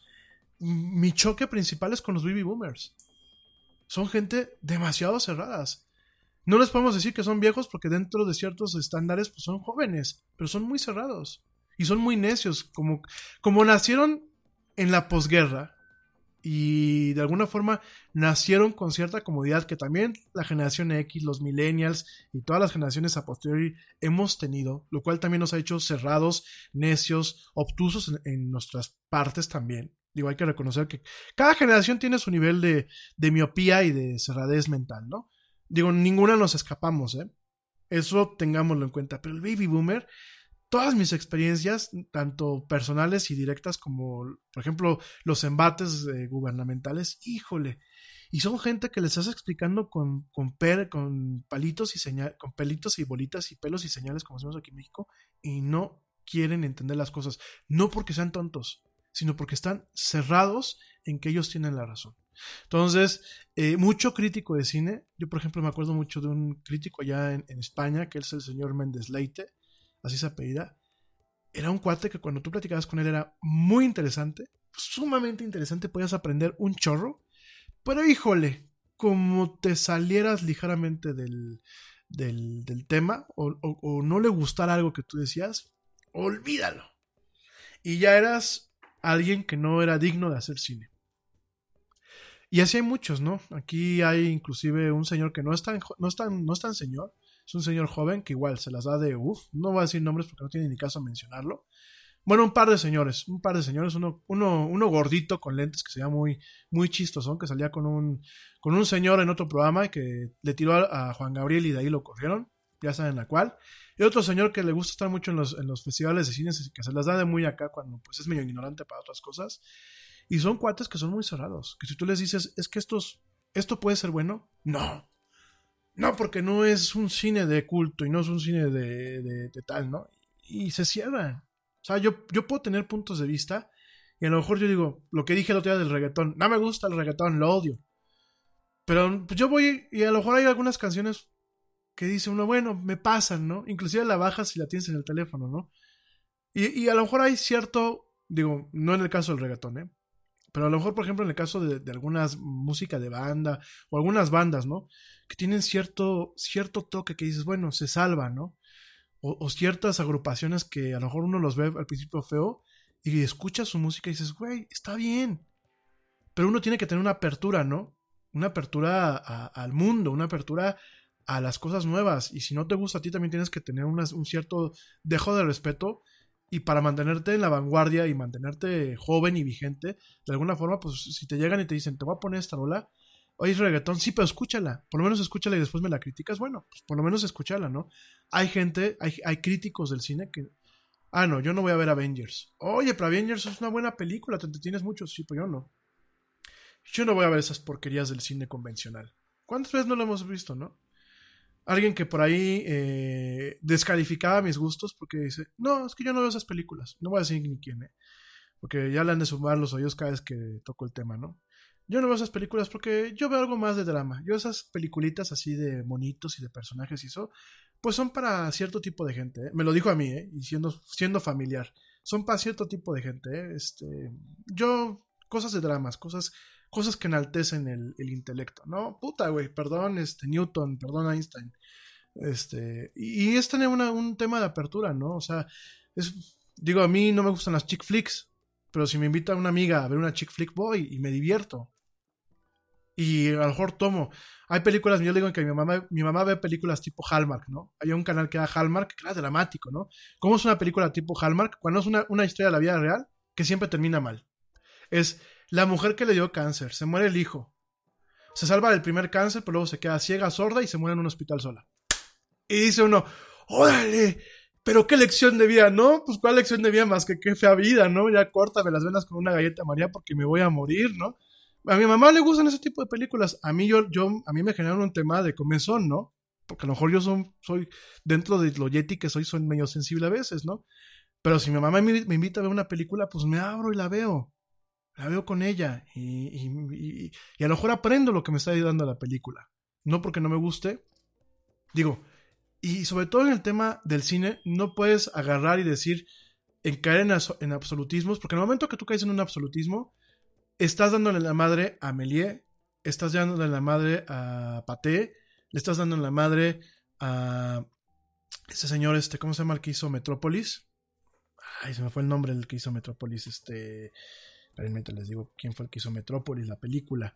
Un cineasta también muy, muy, este, eh, muy importante, se me fue el nombre. Este, eh, ¿quién lo hizo? ¿Quién lo hizo? Fritz Lang, Fritz Lang, ¿no? Entonces, este, y te cierras realmente a la evolución del cine. Porque cuando, cuando, cuando los Lumière sacaban su cinematógrafo, era también un experimento, también fue un tema de, de, de un rompimiento de las cosas, ¿no? Eh, lo que hacía Charles Paté y el señor este, Méliès, pues también eran este tipo de cosas, ¿no? O sea, era, por ejemplo, el viaje a la luna, esas películas que metieron primeros efectos especiales, también era un parteagua, no todo es, o sea, tú no puedes agarrar y caer en un absolutismo en el cine, porque estás negando la trayectoria del cine. Estás negando lo que es realmente el séptimo arte, como bien lo dicen, y estás negando lo que es parte de la esencia del cine, que son sueños, es entretenimiento. Y de verdad, ya para terminar, porque ya me pasé, de verdad amigos, no dejen que los ofendan si no les gustó Roma. Porque hay gente que ha sido muy agresiva en las redes sociales, inclusive en las pláticas de café y de chelas. ¿Cómo no te gustó Roma? Pero pero es que no tienes capacidad para entenderla porque tiene muchos mensajes y no sé qué. Te falta cerebro. No, compadre. Son gustos y en gustos se rompen géneros. Y la verdad, se vale aquel que se quiera hacer, perdónenme la palabra, aquel que se quiera hacer chaquetas viendo cine de culto, se vale, se le respeta. Y también se vale que nos gusta entretenernos viendo a ver a los Avengers, a Spider-Man, o a las muchachas que quieren ir a soñar con la chick flick toda romántica, o a, las personas que quieren aprender lecciones de vida con una película tipo Hallmark. Se vale, hay que respetar. O a mi papá que le encantan sus películas de acción y que ya, por ejemplo, ve no una vez, sino ve 20 veces Ronin, la, este, la trilogía Born. O sea, bueno, ya se, se vale. Hay que ser respetuosos y tolerantes y abiertos.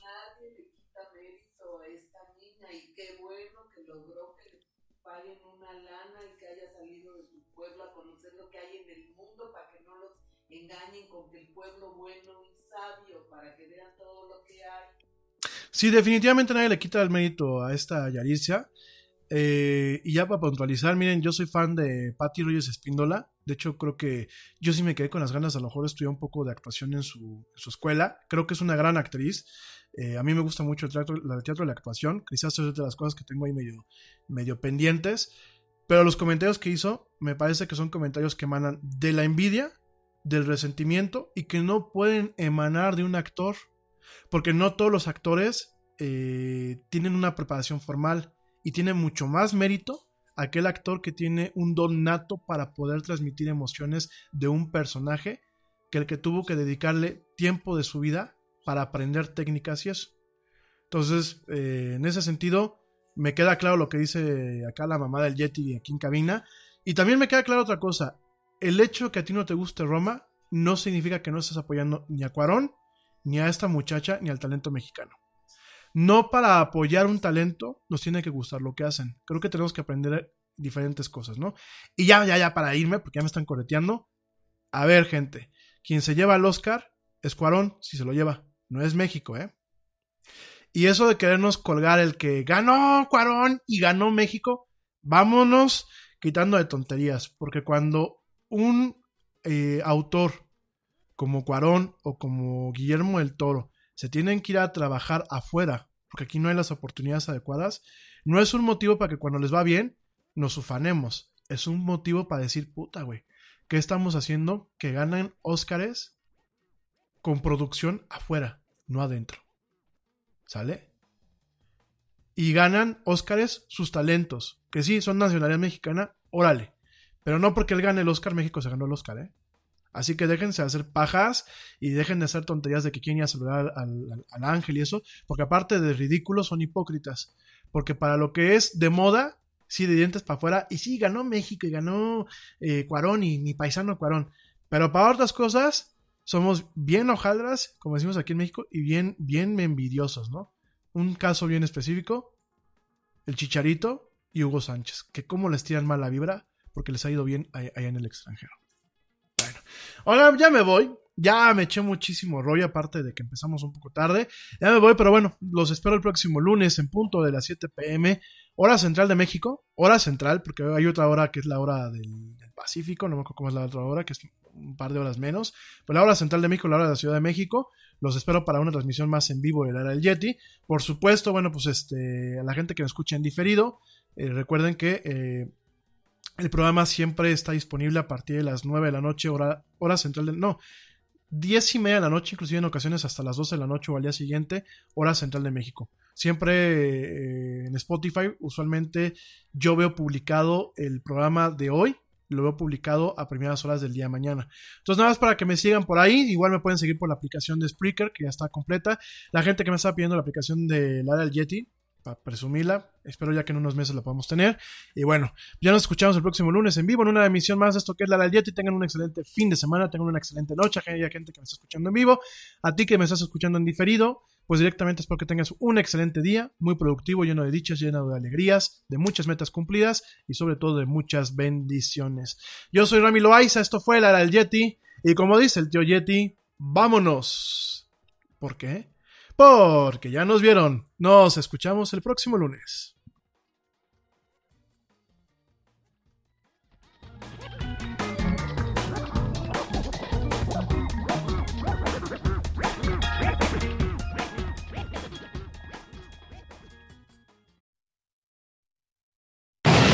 ¡Oye, hay más helado!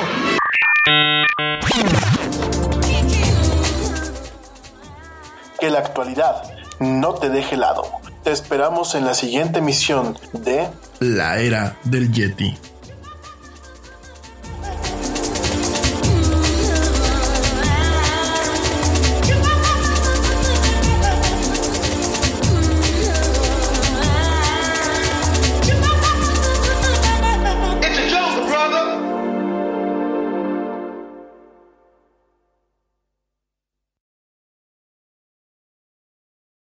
Progressive presents an interview with your upstairs neighbor. Hi, I'm Tia. The upstairs downstairs neighbor dynamic is so special. We have our own language. Like when I scream at my mom on the phone, the people downstairs bang on the ceiling to show their support. The nighttime's the best time to rearrange furniture. I call it midnight feng shui. And if I sleep through my alarm in the morning, they bang on my door to wake me. So thoughtful. Progressive can't save you from your upstairs neighbor, but we can save you money when you bundle renters and auto insurance with us. Progressive Casualty Insurance Company affiliates and other insurers. Bundle discount not available in all states or situations. Nada es más importante que la salud de tu familia, y hoy todos buscamos un sistema inmunológico fuerte y una mejor nutrición. Es por eso que los huevos Egglands Best te brindan más a ti y a tu familia. En comparación con los huevos ordinarios, Egglands Best te ofrece 6 veces más vitamina D y 10 veces más vitamina E, además de muchos otros nutrientes importantes, junto con ese sabor delicioso y fresco de la granja que a ti y a tu familia les encanta. Todos queremos lo mejor para nuestras familias. Entonces, ¿por qué no los mejores huevos? Solo Egglands Best. Mejor sabor, mejor nutrición, mejores huevos.